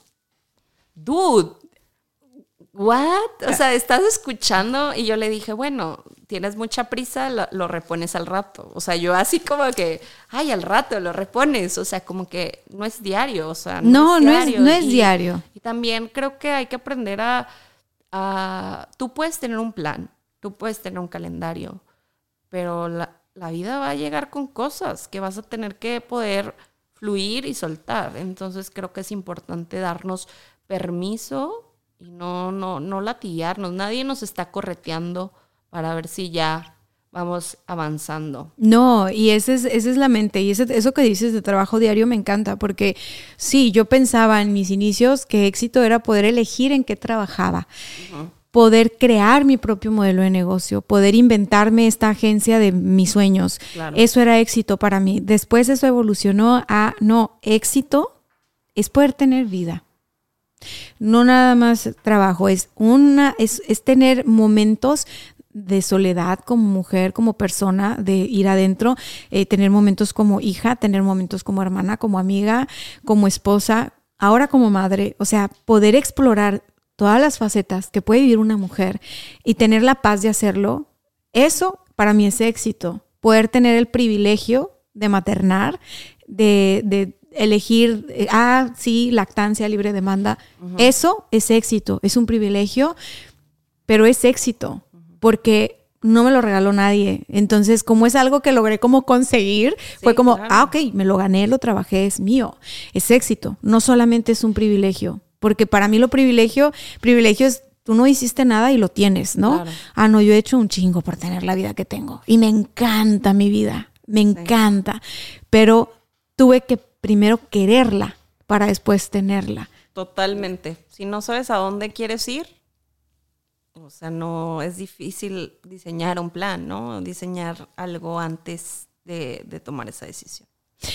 Ay, mi querida Dani, me encanta platicar pues, contigo. Vamos a cerrar esta conversa porque te tengo que llevar a los tacos y luego a la conferencia y que fui que vino. Y sí, yo vivo mucho en el presente, tengo ya mis llamadas perdidas acá del marido. De que, ups, de que eh, sí, de que, ajá. fue. Pero pues sí, estamos en el presente. Muchísimas gracias por estar acá, por compartir, por visitarnos. Gracias ¿Hay algo con lo que te quieras despedir? Eh, ¿Algo que le quieras decir a las chicas que nos escuchan el día de hoy? ¿A los chicos también? Sí, pues bueno, primero gracias por invitarme y lo segundo es que siempre sean eh, fieles a su esencia. Lo que quieran hacer, háganlo y disfruten, disfruten esta vida que solo es una. Gracias. Nos vamos con eso. Gracias. Bye bye. Bye. Selling a little or a lot?